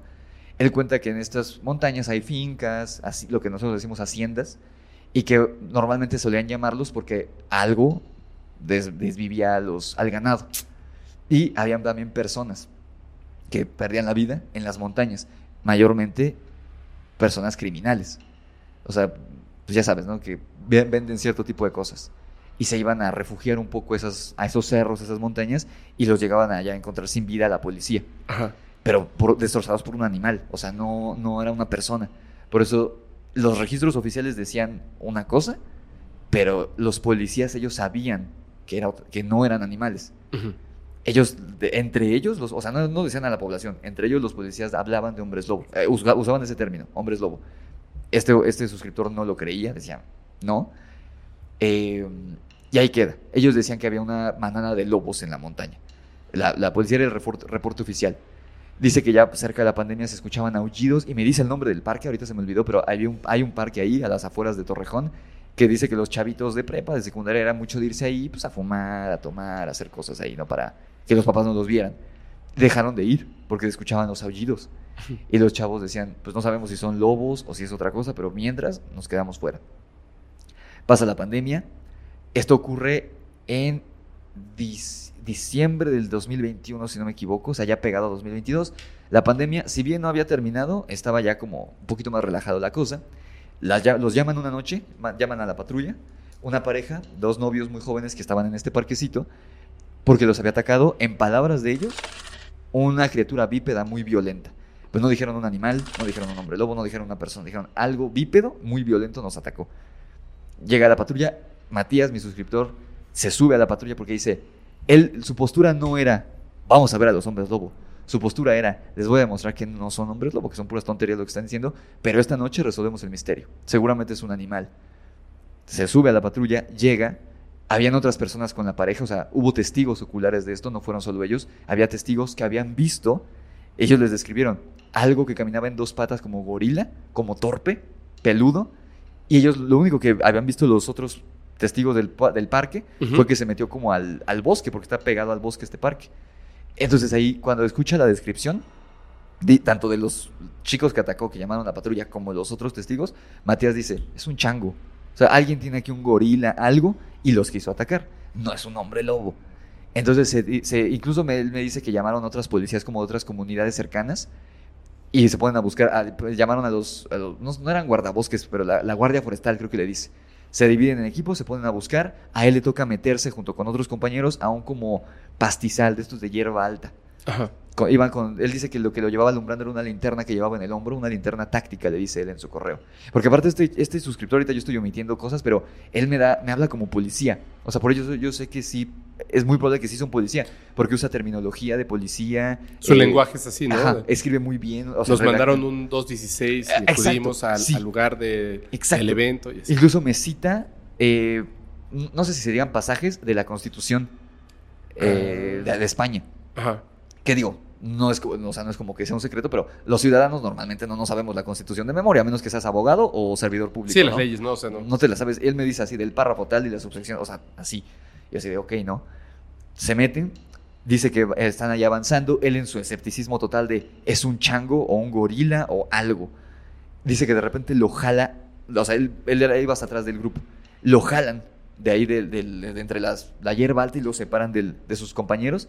Y lo que ve es, seguro ya había escuchado el relato que yo conté de esta suscriptora, pero no lo sé. Dice que igual era una criatura como un hombre peludo, pero no, no era un hombre lobo. O sea, él dice, su cara era humana, o sea, su cara era de un chico, incluso igual me dice, era un chico muy joven, o sea, de 15, 16 años a lo mucho. Ah, chihuahuas. Y, o sea, por más velludo que seas, a los 15 años no tienes barba. Y menos como él dice. O sea, él decía, tenía pelo en partes del rostro donde no debería haber pelo. O sea, yo me imagino en la nariz, por ejemplo, ¿no? Que por más barbón que seas, no tienes pelo en la nariz, pelo espeso. Acá hasta acá arriba, ¿no? En los pómulos, en la frente. Por más barbón peludo que seas, no tienes pelo ahí. Estaba de- desnudo, cubierto por pelo, pero te digo, no como en las películas, sino como por ciertas partes. Y le empieza a gruñir esta cosa. Él estaba. ah, ya me- me acuerdo. Él creo que le dispara, creo que sí le dispara. Pero la bala no le hizo nada, más como que lo molesta. Y él dice: Se me echó encima como jugador de americano. O sea, no me rasguñó, no me mordió. Pero de un. El toquecito que me dio, me sacó volando. Y él no es este. No es, no es bajito. Y, y es- hace ejercicio porque es policía. Lo tumba, se queda así en el piso viendo hacia arriba. Y dice: Ya aquí quede. Porque no, no vio dónde cayó la pistola el arma, no vio Ujú. dónde cayó. Dice, ya, aquí quedé. Dice, y él me especifica mucho en el correo. Yo vi claramente su cara porque mi linterna le estaba dando de frente, porque lo tenía en el hombro. O sea, no Ajá. era linterna de las de mano, la tenía Sí. en, el, en el chaleco, eh, entonces pues, lo, la alumbraba. Y como lo tenía de frente, y él me dice, sus facciones, me dice, no, es un, no era un hocico de perro, pero la nariz era como la de un perro, pero en, su, en un rostro humano, medio deforme, las cejas sobresaltadas, o sea, no, no el pelo, no, no el vello de las cejas, Como el hueso la, de debajo, exacto, ¿no? O la parte del cráneo de las cejas como muy grotesco. Y él dice, ya aquí quede. Y en eso llega otro. O- eh, llega uno eh, con pelaje. Él dice que este pelaje del, del primero era como entre pardo gris. Llega otro de color negro. A defenderlo porque se para enfrente de él, pero enfrentando al otro. Y en eso llega otro, haciendo equipo con el primero. Él dice que este que llega era más grande. Físicamente era más corpulento, más alto. Hay un enfrentamiento ahí muy rápido entre los tres, pero claramente era más fuerte el que llegó a defenderlo. Ajá. Entonces los otros dos se van, así como enojados, como de, esto no terminó aquí, se van. El otro lo voltea a ver también y dice, era idéntico al primero que vi de frente, la cara así como entre humano, perro, pero sin ser como las películas. Las, sus orejas eran normales, no eran así de que de perro, no. Una persona demasiado peluda, digamos, y eso sí, muy altos y muy fuertes todos. Él dice que los chaparritos medían 1,80, 1,90. El, esta el, el segundo que llega a, a protegerlo dice que medía 2 metros, un poco más de 2 metros. Y muy fornido. Lo levanta con una mano, así como si fuera un niño, lo levanta y lo empuja a la, eh, a la hierba. Y justo cae en donde estaban los compañeros. O sea, no estaban tan lejos. Los, los compañeros de los que Y no, escucharon todo lo que pasó. Escucharon los, el ruido. Los policías escucharon el, el- ¿Pero la no pelea. veían? No, porque es de esta hierba, de esta hierba alta, como tipo. Pero es como si fuera otra realidad, casi, casi, ¿no? Mm, ¿Cómo no vas a ver a alguien que esté tan cerca? Es que no estaban pegados, pegados, pero estaban eh, donde estás tú y ellos se dan cuenta que estaban en esa puerta. O sea, esa distancia. Pero con hierba alta. O sea, ahí, o sea, como tipo maizal. Ok. Ya ves que no se ve nada. Y menos de noche. Pero sí escucharon el. Pero ellos pensaban que eran animales peleándose. O sea, lo que escucharon los compañeros fue. Son perros o algo. Ajá, de los puros gruñidos. Y lo que sí ven, cuando él lo- cuando cae con ellos, lo voltean y dicen. O sea, ellos ni siquiera se dieron cuenta que él faltaba. De tan rápido que fue todo. Él voltean y él dice, ay, aquí están ellos. Ah, pues aquí estaba, hasta todo estuviste todo el tiempo, ¿no? Y cuando estaba a punto de encontrarles, sí ven que algo se echa a correr. O sea, eh, se ve el movimiento, ¿no? En, el, en la hierba alta. Y esa fue la noche que él empezó a creer y dijo, ok, lo que decían mis compañeros, los veteranos, porque aparte no eran los chavitos que entraron con él, eran los veteranos los que lo decían. Dice, ok, sí es cierto, o sea, ya lo creo. Dice que con el pasar de los meses del año pasado, 2022, ya las criaturas estas, habían personas que los llegaban a ver en Torrejón de Ardós, en las calles, deambulando en las noches, y no hubo ataques como tal a personas en, en la ciudad, porque te digo que estos ataques a las fincas y a la gente que se escondía en las montañas sí seguían apareciendo, pero lo curioso, y no recuerdo la fecha que me da, pero fue a mediados del 22, encuentran dos cuerpos en la, en la montaña, cercano a Torrejón. Eran dos chicos entre 13 y 15 años, eran tres chicos, dos que no sobrepasaban los 15 años, entre los 13 y 15 años, y uno de veintitantos. Eran chicos normales, o sea, personas normales, eso sí decían, pues son muy jóvenes, o sea, estaban muy niños casi, ¿no? Eran casi casi niños. Pero si bien no eran los que él vio, sí tenían como ciertos rasgos. Me imagino yo que estaban como a media transformación. O ya humanos, ¿no? E- Es que sí, eran humanos, pero con ciertas co- cosas en la cara que no eran de humano. Pero no tan llamativo o tan espeluznante como lo que él vio la noche del que lo atacaron. O sea, estaba como a media transformación. O sea, porque él, por ejemplo, decía, era cara- su cara era humana, pero con el pelo. O sea, todavía tenía el pelo en la cara. Pero su cara era completamente humana. No estaba deformada como la, la noche que yo los vi. ¿Y los encontraron así los cuerpos? Sí. Eh, creo que sí, con rasgos de que había sido algún otro animal. Pero ya no, no sabían quiénes eran. No, no había como, ah, sí, este es el hijo de. ah, no, o tal sea, persona". no los identificaron como no los tal. identificaron. Y es lo que él me dice. Y es lo que está, entra como en común en este tipo de relatos. Él así me lo pone con esas palabras. Llegaron los peces gordos de la fuerza policial y se los llevaron, los cuerpos, y no saben dónde están. O sea, nosotros los subordinados, digamos los policías normales, no sabemos qué fé de ellos. El reporte nosotros no lo tenemos, lo tienen ellos. Y, me- y él me dijo, yo, yo la verdad ya no me quise meter en más porque no sé si qué pueda pasar. Pero él me dijo, si quieres yo consigo las fotos porque sí tomaron fotos de los cuerpos. No manches, sí. Y así de. Pero es que ahí te va lo, lo que pasa después. Esa no fue su. o sea, ah, porque después de que encuentran los cuerpos, dejan de aparecerse ataques a. de ocurrir ataques a las fincas y a los chicos. Ah, bueno, no a los chicos, a los delincuentes estos que se metían a las montañas, Ujú. ya no ha habido. Desde, entonces, desde que coincidió, coincidencia o destino, Con el hallazgo de estos de cuerpos. estos cuerpos. Ajá. Entonces él deduce, eso no tiene la certeza, pero deduce yo también, que estos cuerpos que encontraron de estos chicos eran los que lo atacaron, más uno más, esa noche. O sea, eh, estos dos chicos que encontraron que eran casi niños, eran los mismos que lo atacaron. Y este de veintitantos era uno que él no conocía. Porque decía, No este que lo defendió. no, era, parece ser que es otro. Ajá. Porque ahí te va, pareciera ser que son bandos. Y él desde el principio lo Ah. percibió. Pero es que está, es donde yo digo, porque yo dejé de tocar este tema de la licantropía, lo he dicho muchas veces, porque empezaron a llegarme muchos mensajes de chavitos, niños o pre- prepubertos de, yo soy hombre lobo, si te interesa ver mi transformación, contáctame, ¿no? O sea, es como, o luego me mandaban relatos de que claramente estaban copiando una película, o sea, eh, el aullido, y era como carnal, o sea, eh, te pasará que te llegan tantos relatos que tú sabes cuando uno es verdad y uno es mentira. Y dices, este es mentira. Y aparte me está diciendo que es un niño de 11 años y tal cual me está describiendo la serie de Teen Wolf, pero se está cambiando, se está poniendo él como protagonista. O sea, obviamente no es cierto lo que me está diciendo, ¿no? Por eso dejé de tocar ese tema eh, en el canal, porque ya eran demasiados de- de- mensajes de ese tipo y eran como de, ya, o sea, ya, no. Entonces, tocó este tema, fue el primero que toqué después de muchos, de dos años, casi de año y medio de no tocar este tema. Es el primero. Vuelve a tener otro encuentro este chico, ya no con, bueno, este policía, policía. ya no con las criaturas, fue algo más encriptado y más enigmático. Él dice que salía, sale a correr, bueno, ya no, a un parque de una comunidad cercana de ahí, de corredor de, de- de Torrejón, en el mismo corredor de Lenares. No recuerdo el nombre de esa otra localidad, pero igual es un parque. Y, y llegas en coche en 10 minutos. O sea, caminando llegarás en 20, 30, ¿no? Él sale a correr muy temprano, y vos salía. Y un domingo dice que él estaba trotando y escucha un grito de mujer muy feo, muy feo, muy fuerte. Obviamente lo primero que él pensó no fue, es algo paranormal. Él dijo, alguien está aprovechando que no hay gente hasta ahora en este parque y le están haciendo algo. Y ahí es donde él me cita eh, una parte de la Constitución en España, que los policías, aunque no estén en servicio, tienen la obligación legal de ap- apoyar a los ciudadanos, aunque no estén en servicio. Entonces dije, ok, o sea, no me los animo. Porque luego hay historias que me digan, que dicen que son militares o cosas así, y es como, no escribes como militar y no te expresas como militar. Yo conviví con militares todo un año cuando hice servicio militar, no, se, no, tienen- no usan estas palabras, tienen terminología específica, ¿no? Como lo que decía de aviación. Una persona que no tiene idea de aviación dice los alerones. Los, Un Mm. piloto te va a decir flats.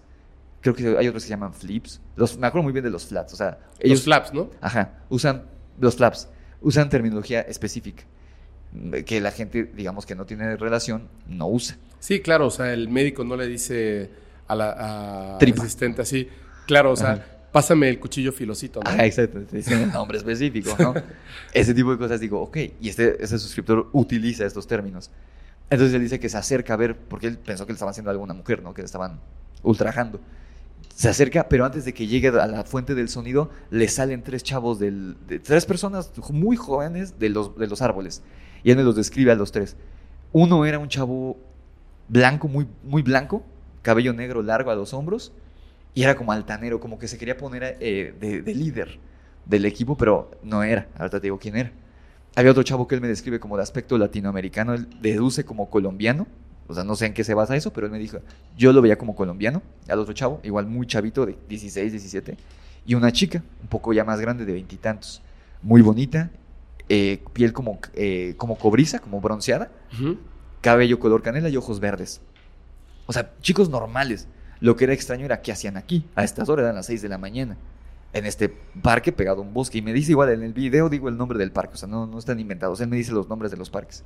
Llegan ahí y ella, ella es la que es como la líder, porque aparte era la más grande de edad, aparentemente. Y le dice, ¿qué? ¿Qué haces aquí?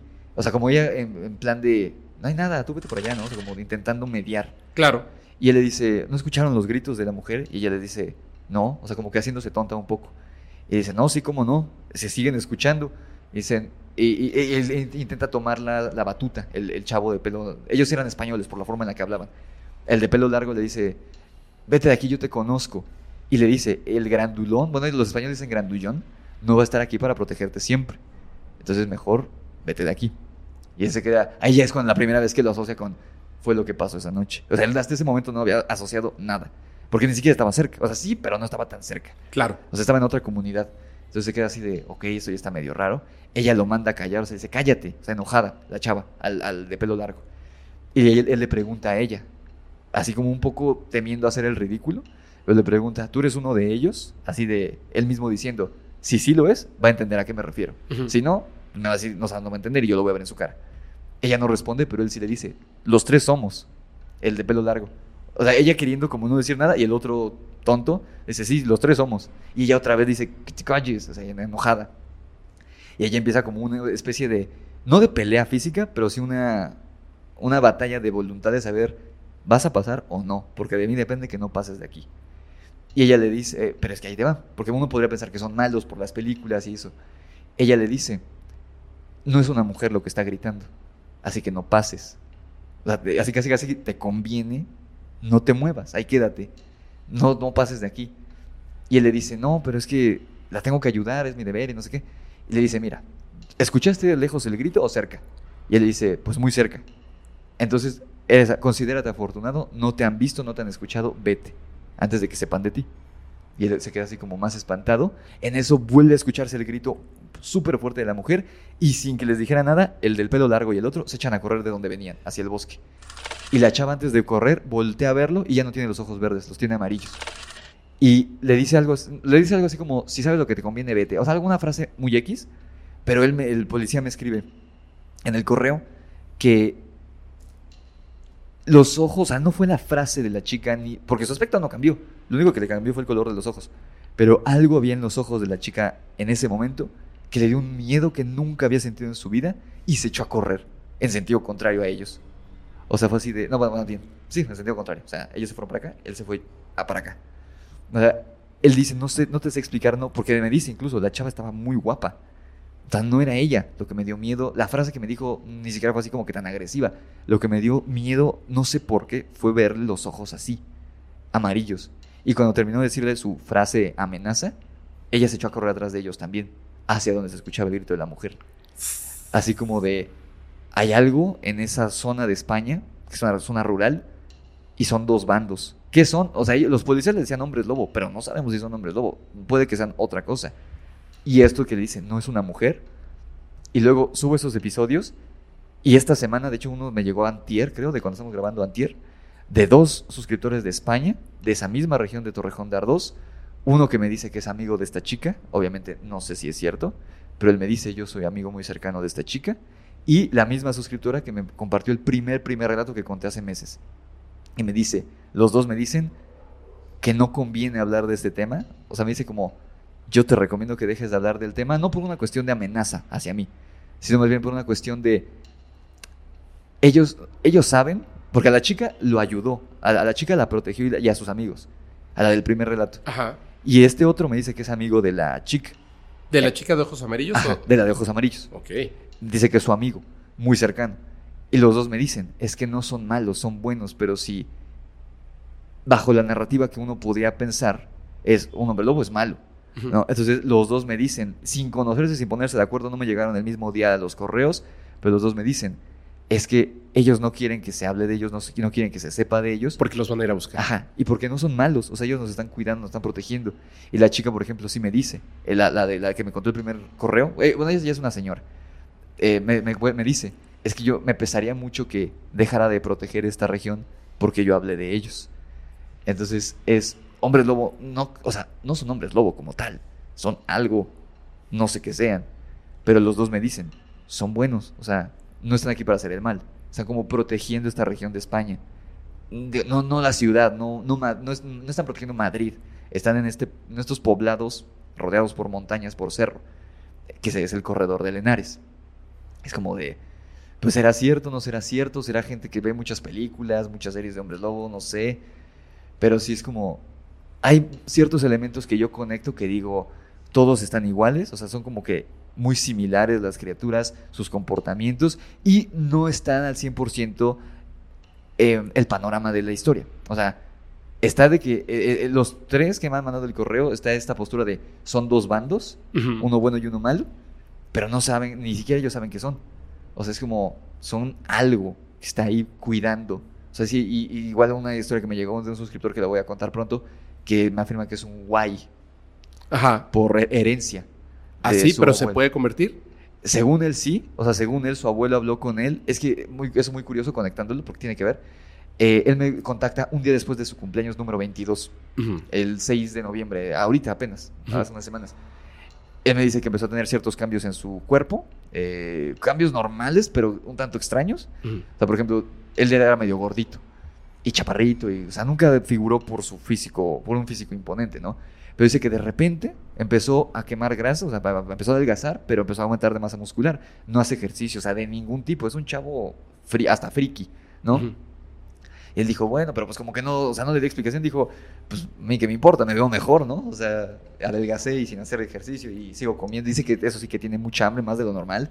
En fin, que se le acercó un día el abuelo, unas semanas antes de, de su cumpleaños, su abuelo vino a visitarlo, es de un pueblo de Veracruz, él vive en el Estado de México, pero su abuelo es de un pueblo en Veracruz, Zacualpan, si no me equivoco, se llama el pueblo, y lo viene a visitar y le dice, los cambios que estás teniendo no son normales del todo, o sea, tú eres un guay por herencia mía. Porque aparte la, la familia de su papá no figura, eh, no tiene papá, bueno, no conoce a su papá. Entonces solo es la familia de su mamá.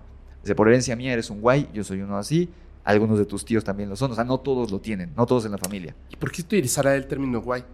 Eh, No sé, porque es de- del sur, ¿no? Del, de- Del sureste, De sí. Yucatán y estas zonas. A mí también eso se me hizo un poco extraño, pero dije, bueno, no sé, tal vez lo adoptaron o en vez de usar el término nahual, prefiero utilizar el guay, Mm. no sé. Pero a mí también me hizo un poco de ruido eso, porque el chico no tiene idea. O sea, él, de hecho, él dice que se puso a investigar sobre los guay y le costó mucho trabajo porque no sabía cómo se escribía.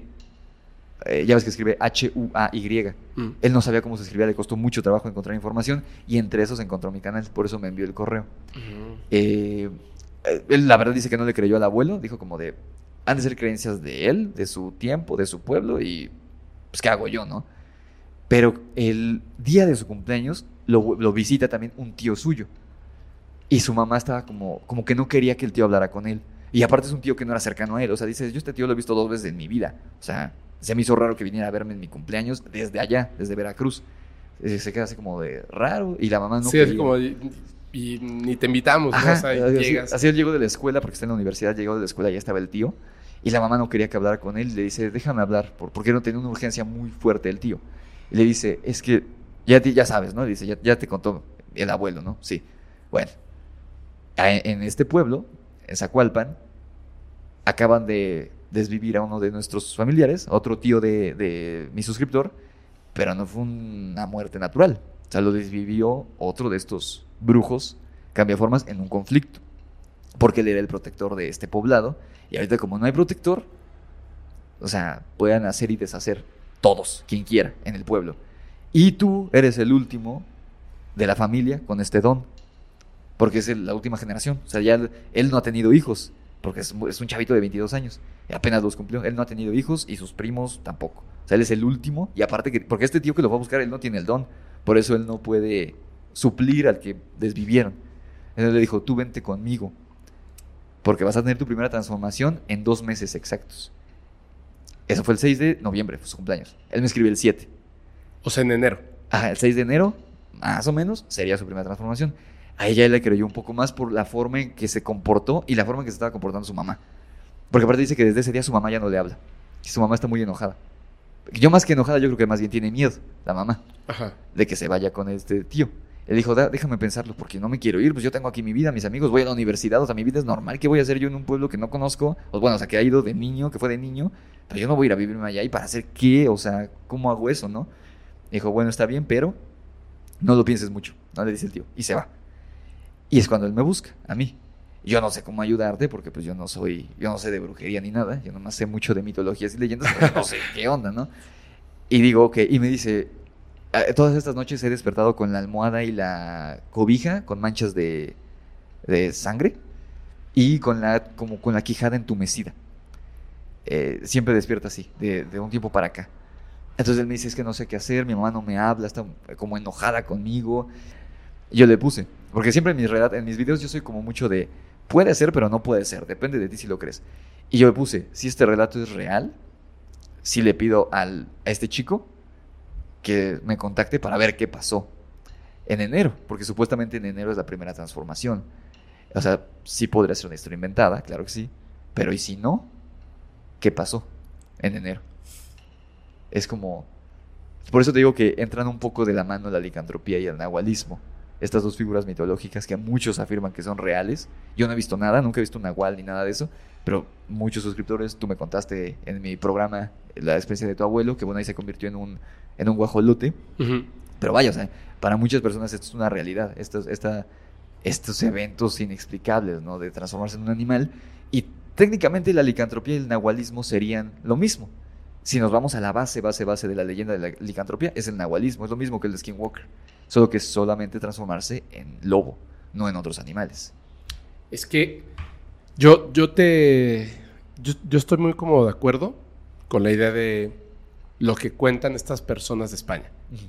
De que hay entidades o cosas que todavía no comprendemos y creemos que somos nosotros, el ser humano, lo más inteligente y luego el resto de los animales y los vamos a estudiar y, y sí, porque así lo determinamos y punto. Sí, Y creo que pueden haber otras cosas. claro. Como en este caso es lo que después nosotros vamos a confundir con la licantropía, que además es otro tipo de entidades porque ¿por qué no los encontramos? Porque a lo mejor no conviven siempre en esta realidad tridimensional. Y, y no todavía no estamos en ese punto para entenderlo y quizá por eso no quieren que se sepa, ¿no? De ellos. Sí. Y tienen sus reglas y tienen sus funciones, no sabemos. Quizá ellos sí están bien, bien, bien, bien, bien incluidos en esta eh, cadena o círculo de la vida, ¿no? Hablando del Rey León, por cierto. Sí. Este, pero creo que, creo que hay mucha confusión en muchas otras cosas. De hecho, te voy a, si quieres, mira, sí. tengo una idea, Sí. porque todavía nos hacen falta unos temas que son muy interesantes. Sí. Pero me gustó mucho platicar contigo porque vamos así como que bien rápido Sí. y está muy interesante. Creo que no me gustaría que fuera así como de que vamos a ver esto rápido y no por otra razón. O sea, ustedes saben que si dura cinco horas, dura cinco horas, sino porque tengo eh, otra... Otro invitado. Ajá, tengo un compromiso Ah, en casi nada de tiempo. Ok. Entonces, si te parece bien para terminar, Muy bien. eh, con la promesa de, de que vuelvas a Podcast Paranormal y narramos otras estas historias. Yo encantado. Uy, una saga de monstruos ahí, Sí. estará buenísima. Oye, fíjate, este, yo creo que, que tiene mucho que ver el nahualismo con un concepto distinto a la licantropía. Ok. Más bien algo como de brujería que tiene que ver con la transmutación o la eh, posesión del cuerpo de un animal. Es una realidad aparte, como, como diría Carlos Castaneda. Sí. Es una realidad, bueno, más bien Don Juan, es una realidad aparte. Y creo, creo de verdad, así, y yo sé que a lo mejor no, mucha gente no va a compartir esto porque suena muy fantasioso. Ujú. Creo yo que lo que te contaron, esto que ocurre en España, creo yo que es verdad. Ok. Poder- o sea, sí. Es que lo que me hace creer que sí puede ser verdad es que ya tres personas diferentes me contactaron y prácticamente están diciendo lo mismo, desde diferentes perspectivas, pero... Y no necesariamente serán hombres lobo, es algo... Y lo incomprensible te dicen esto es incomprensible y lo comprensible tratan de explicar. Exacto, sí. Eso es, eso es, y, a- y aún así tienen puntos en común, Exacto. lo cual es súper interesante. Eh, bueno, te voy a leer esta historia porque uno la puede entender desde dos puntos distintos. Ok. Y quisiera, los que ya la escucharon, que vuelvan a tratar de comprenderla, porque es una de las historias que más me ha gustado, que han llegado al correo, que, Ah. que se han narrado, etcétera. Súper. Es una de las historias que más me ha gustado. De hecho, yo no sé por qué no, no ganó esta historia, pero me, me fascina. De hecho, la tengo en varios documentos. Ok. Mira, la historia se llama La herencia. Muy bien. Le ocurre a nuestra amiga Jacqueline Martínez. Bueno, no le ocurre a ella, ella es la que manda el correo. Muy bien. Y dice, hola Fepo, esta experiencia es de mi tía.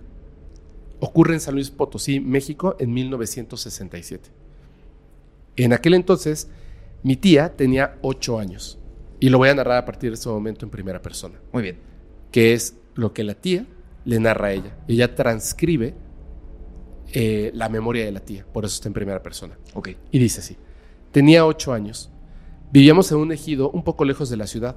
Soy la tercera hija después de tres hermanos, todos varones. Mi madre, una mujer amorosa y cariñosa de día. De noche, un nahual. Cada cierto día del mes, mi madre me pedía la acompañara a traer leña al monte. Caminábamos un largo camino. Recuerdo que ella siempre me mandaba al frente, mientras ella caminaba detrás de mí, observándome, sin quitarme la mirada. Siempre. Justo antes de llegar a donde atravesábamos un arroyo, me comenzaba a dar temperatura. Yo le decía a mi madre que me sentía mal, mareada, a lo cual ella siempre me contestaba, no te preocupes, ahorita se te pasa. Entonces, nos sentábamos a la orilla del arroyo y de un pequeño morralito de manta bordado que traía mi madre, sacaba un librito. Ella me pedía que le leyera unas palabras que estaban escritas ahí y al terminar me dejaría regresar a casa. Entonces yo tomaba aquel libro y en su interior sus páginas estaban en blanco. Yo ya sabía que tenía que ponerlo contra la luz de la luna para que sus letras aparecieran. Entonces le leía a mi madre aquellas palabras escritas en náhuatl. Al terminar de leer, me retiraba sin hacer preguntas. Eran otros tiempos. No podíamos desobedecer. Ella se quedaba ahí. Ya más noche, justo antes que llegara mi madre a la casa, llegaba un puerco. Un puerco muy gordo y extraño. Y siempre, antes de que mi madre llegara a la casa, el cerdo desaparecía. Una de las tantas veces que íbamos por leña, me dio curiosidad ver qué hacía mi madre mientras yo me regresaba a la casa. Entonces, terminé de leer aquellas palabras y fingí que me iba a, la, casa. Me escondí detrás de unos mezquites y observé cómo mi madre comenzó su transformación. Juntó unas ramitas y hojas secas. Hizo una fogata pequeña. Frente a esta fogata, comenzó a retorcerse como si se convulsionara. Yo me aterré, pero continué viendo. Cuando ella paró, se sentó junto a aquellas brasas casi consumidas y así sentada, con sus manos, se arrancó los ojos. Se arrancó los ojos de sus cuencas y los puso sobre las brasas que aún estaban calientes. Así sentada, empezó a rodar hacia atrás. Y entre el polvo que se levantó, salió corriendo aquel cerdo que nos visitaba por las noches. En el ejido se decía que mi madre era bruja, que practicaba la magia negra. Nadie nos quería ahí. Yo dejé de estudiar por las burlas que recibí en el colegio.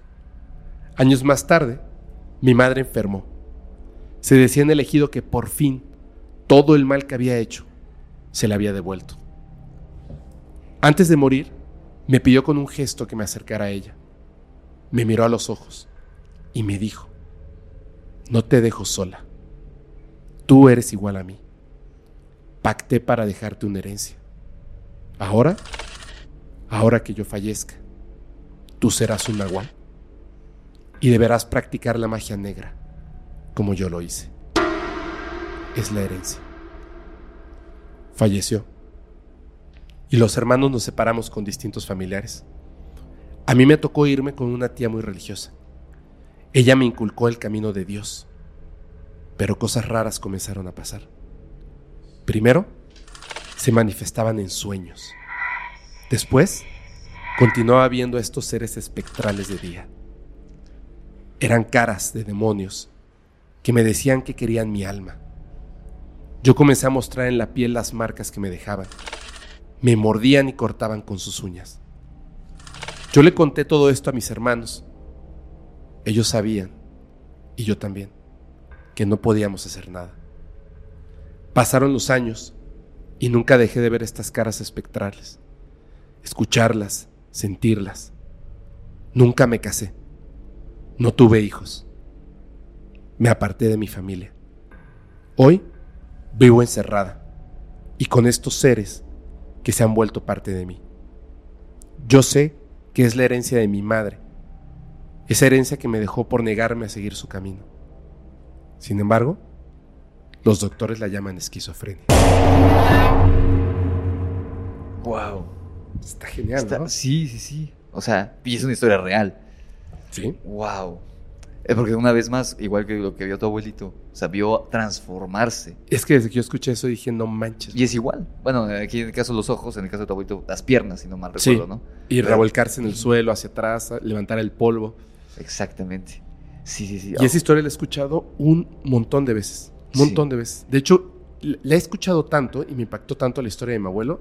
Y la he escuchado con tantas personas. El hecho de deshacerte de, de algunos de tus miembros. Pueden ser los brazos, las piernas, los ojos, etc. Te voy a decir una cosa. Los cerdos tienen los ojos pequeños para su cuerpo, ¿cierto? Sí. Por eso te deshaces de los ojos. Ok.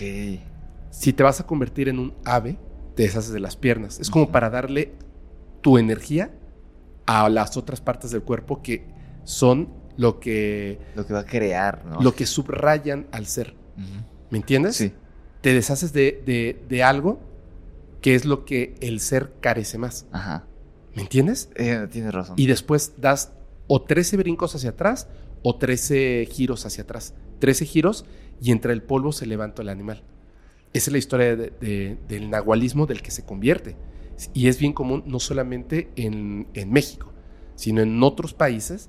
Tienen en la magia esto de que tiene que darse un cierto número de saltos hacia atrás o ponerte un collar de limones.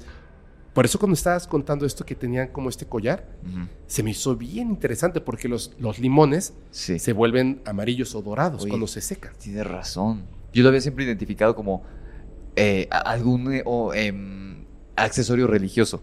Porque, Ajá, porque con no es una una cruz. cruz. Es que no es una cruz. Ah, bueno. O sea, es un puro collar. Pero yo siempre lo había asociado como que para, de- para demostrar que estos lobos son católicos, por decirlo, tenían esto. Pero no había pensado en eso. Puede ser, o sea, puede ser que no tuviera nada que ver con la religión, sino que fue, o sea, que no fue una metáfora de nada, sino que fuera algo eh, Físico, real, algo físico, bajo la forma que representaron este dibujo, de lo que dibujaron, de lo que plasmaron, que eran estos lobos, que eran personas cumpliendo una condena, personas que se habían convertido en un lobo. Es que te digo que tienen estas similitudes todas las historias, por eso se me hacen increíbles cuando se tienen estas similitudes Sí. desde la rareza hasta, hasta lo que podemos percibir como algo más normal, ¿no? Exacto. Entonces eso, eso me da un sentido de realidad que me hace, me hace creer que estas personas no están mintiendo. Sí. Nunca he visto un ser así, pero les creo a estas personas que dicen, que dicen eso. Y cuando me cuentan esta historia, por supuesto, por eso digo, lo puedes ver desde do- dos puntos de vista. Tiene esquizofrenia y no es cierto. Y inventa toda esta historia porque tiene esquizofrenia o los doctores piensan que tiene esquizofrenia Exacto. porque no pueden comprender una realidad así. Exactamente. Como sea, lo que está viviendo esta persona Exacto. por la herencia que le dejó su madre. Sí. Y al final, la esquizofrenia también es una herencia. Entonces, son dos, dos vertientes que al final me dan mucho miedo. Cualquiera de las dos. Sí. Y bueno, Wow. ah, ay, me, Wow. me encanta, me encanta. A mí también. Y podría seguirme aquí este. Sí, ya, yo sé. El próximo tiene que durar más, nos Sí. lo hacemos con más tiempo. Pero Ah. creo que ahorita estamos en en el, en el, pues creo que ha sido un gran capítulo Sí. con grandes historias. Rix, te quiero agradecer mucho. A ti, amigo. Eh, y antes de que nos vayamos, por favor, le puedes volver a comentar a la gente plataformas, redes sociales donde te pueden este, escuchar y, más. Claro que sí, me encuentran en YouTube como El Grimorio de Rix. Acuérdense, Rix con R-I latina, G-G-S. Estoy en YouTube, en Instagram, Facebook, TikTok y en Spotify. También aquí en YouTube tengo el canal de Rix y los Amos del Multiverso, que ahí platicamos de cine, todo este rollo. Y eh, mis libros, Demonios de Luna Llena, La Orden de Camazots y el nuevo que sale, si todo sale bien, a inicios del próximo año, en Amazon.com y en- también en versión Kindle. Perfecto, muy bien. Oye, pues muchas felicidades. Gracias a ti igualmente. Muchas gracias, amigo. Muchas A ti. gracias por venir. Eh, yo les recuerdo que si quieren mandar sus experiencias o evidencias, háganlo al correo que está en pantalla. Ya que están por ahí, así rápidamente le dan like, lo comparten, comentan. Es más, si no quieren este, compartirlo ni, Ajá. ni darle like, comenten ustedes qué piensan acerca de todo esto de la licantropía, lo que hablamos de los fantasmas, las otras realidades, los viajes en el tiempo.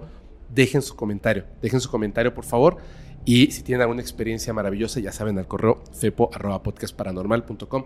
Y en la descripción, luego, luego, vamos a tener todas las redes sociales de Rix para que puedan seguirlo así en un clic. Y me mandas el enlace del libro también para que Claro ahí, sí, gracias. si alcanza, todavía lo puedan comprar y si no, en Kindle, ¿no? Así, eh, En formato de en, Kindle. en los dos está disponible, tanto físico como en Kindle. Perfecto, perfecto. Muchas gracias. A ti, amigo, me encantó estar aquí. No, hombre, estuvo todo buenísimo, Sí. me encantó. Este, de hecho, este, nada más quiero comentarlo, este capítulo no estaba programado, o sea, yo iba a grabar con Rix, que Ah. fue lo que grabamos, y grabando con él me di cuenta y dije, tiene que estar en el podcast paranormal, tiene Gracias. que estar en el podcast paranormal. No, Gracias. muchas gracias a ti. Ahora sí, ya nos vamos, gracias, y yo les recuerdo, como siempre, que los capítulos del podcast paranormal se disfrutan mucho mejor si los escuchas mientras conduces en una oscura y terrorífica carretera y no tienes a nadie a quien abrazar. Chao.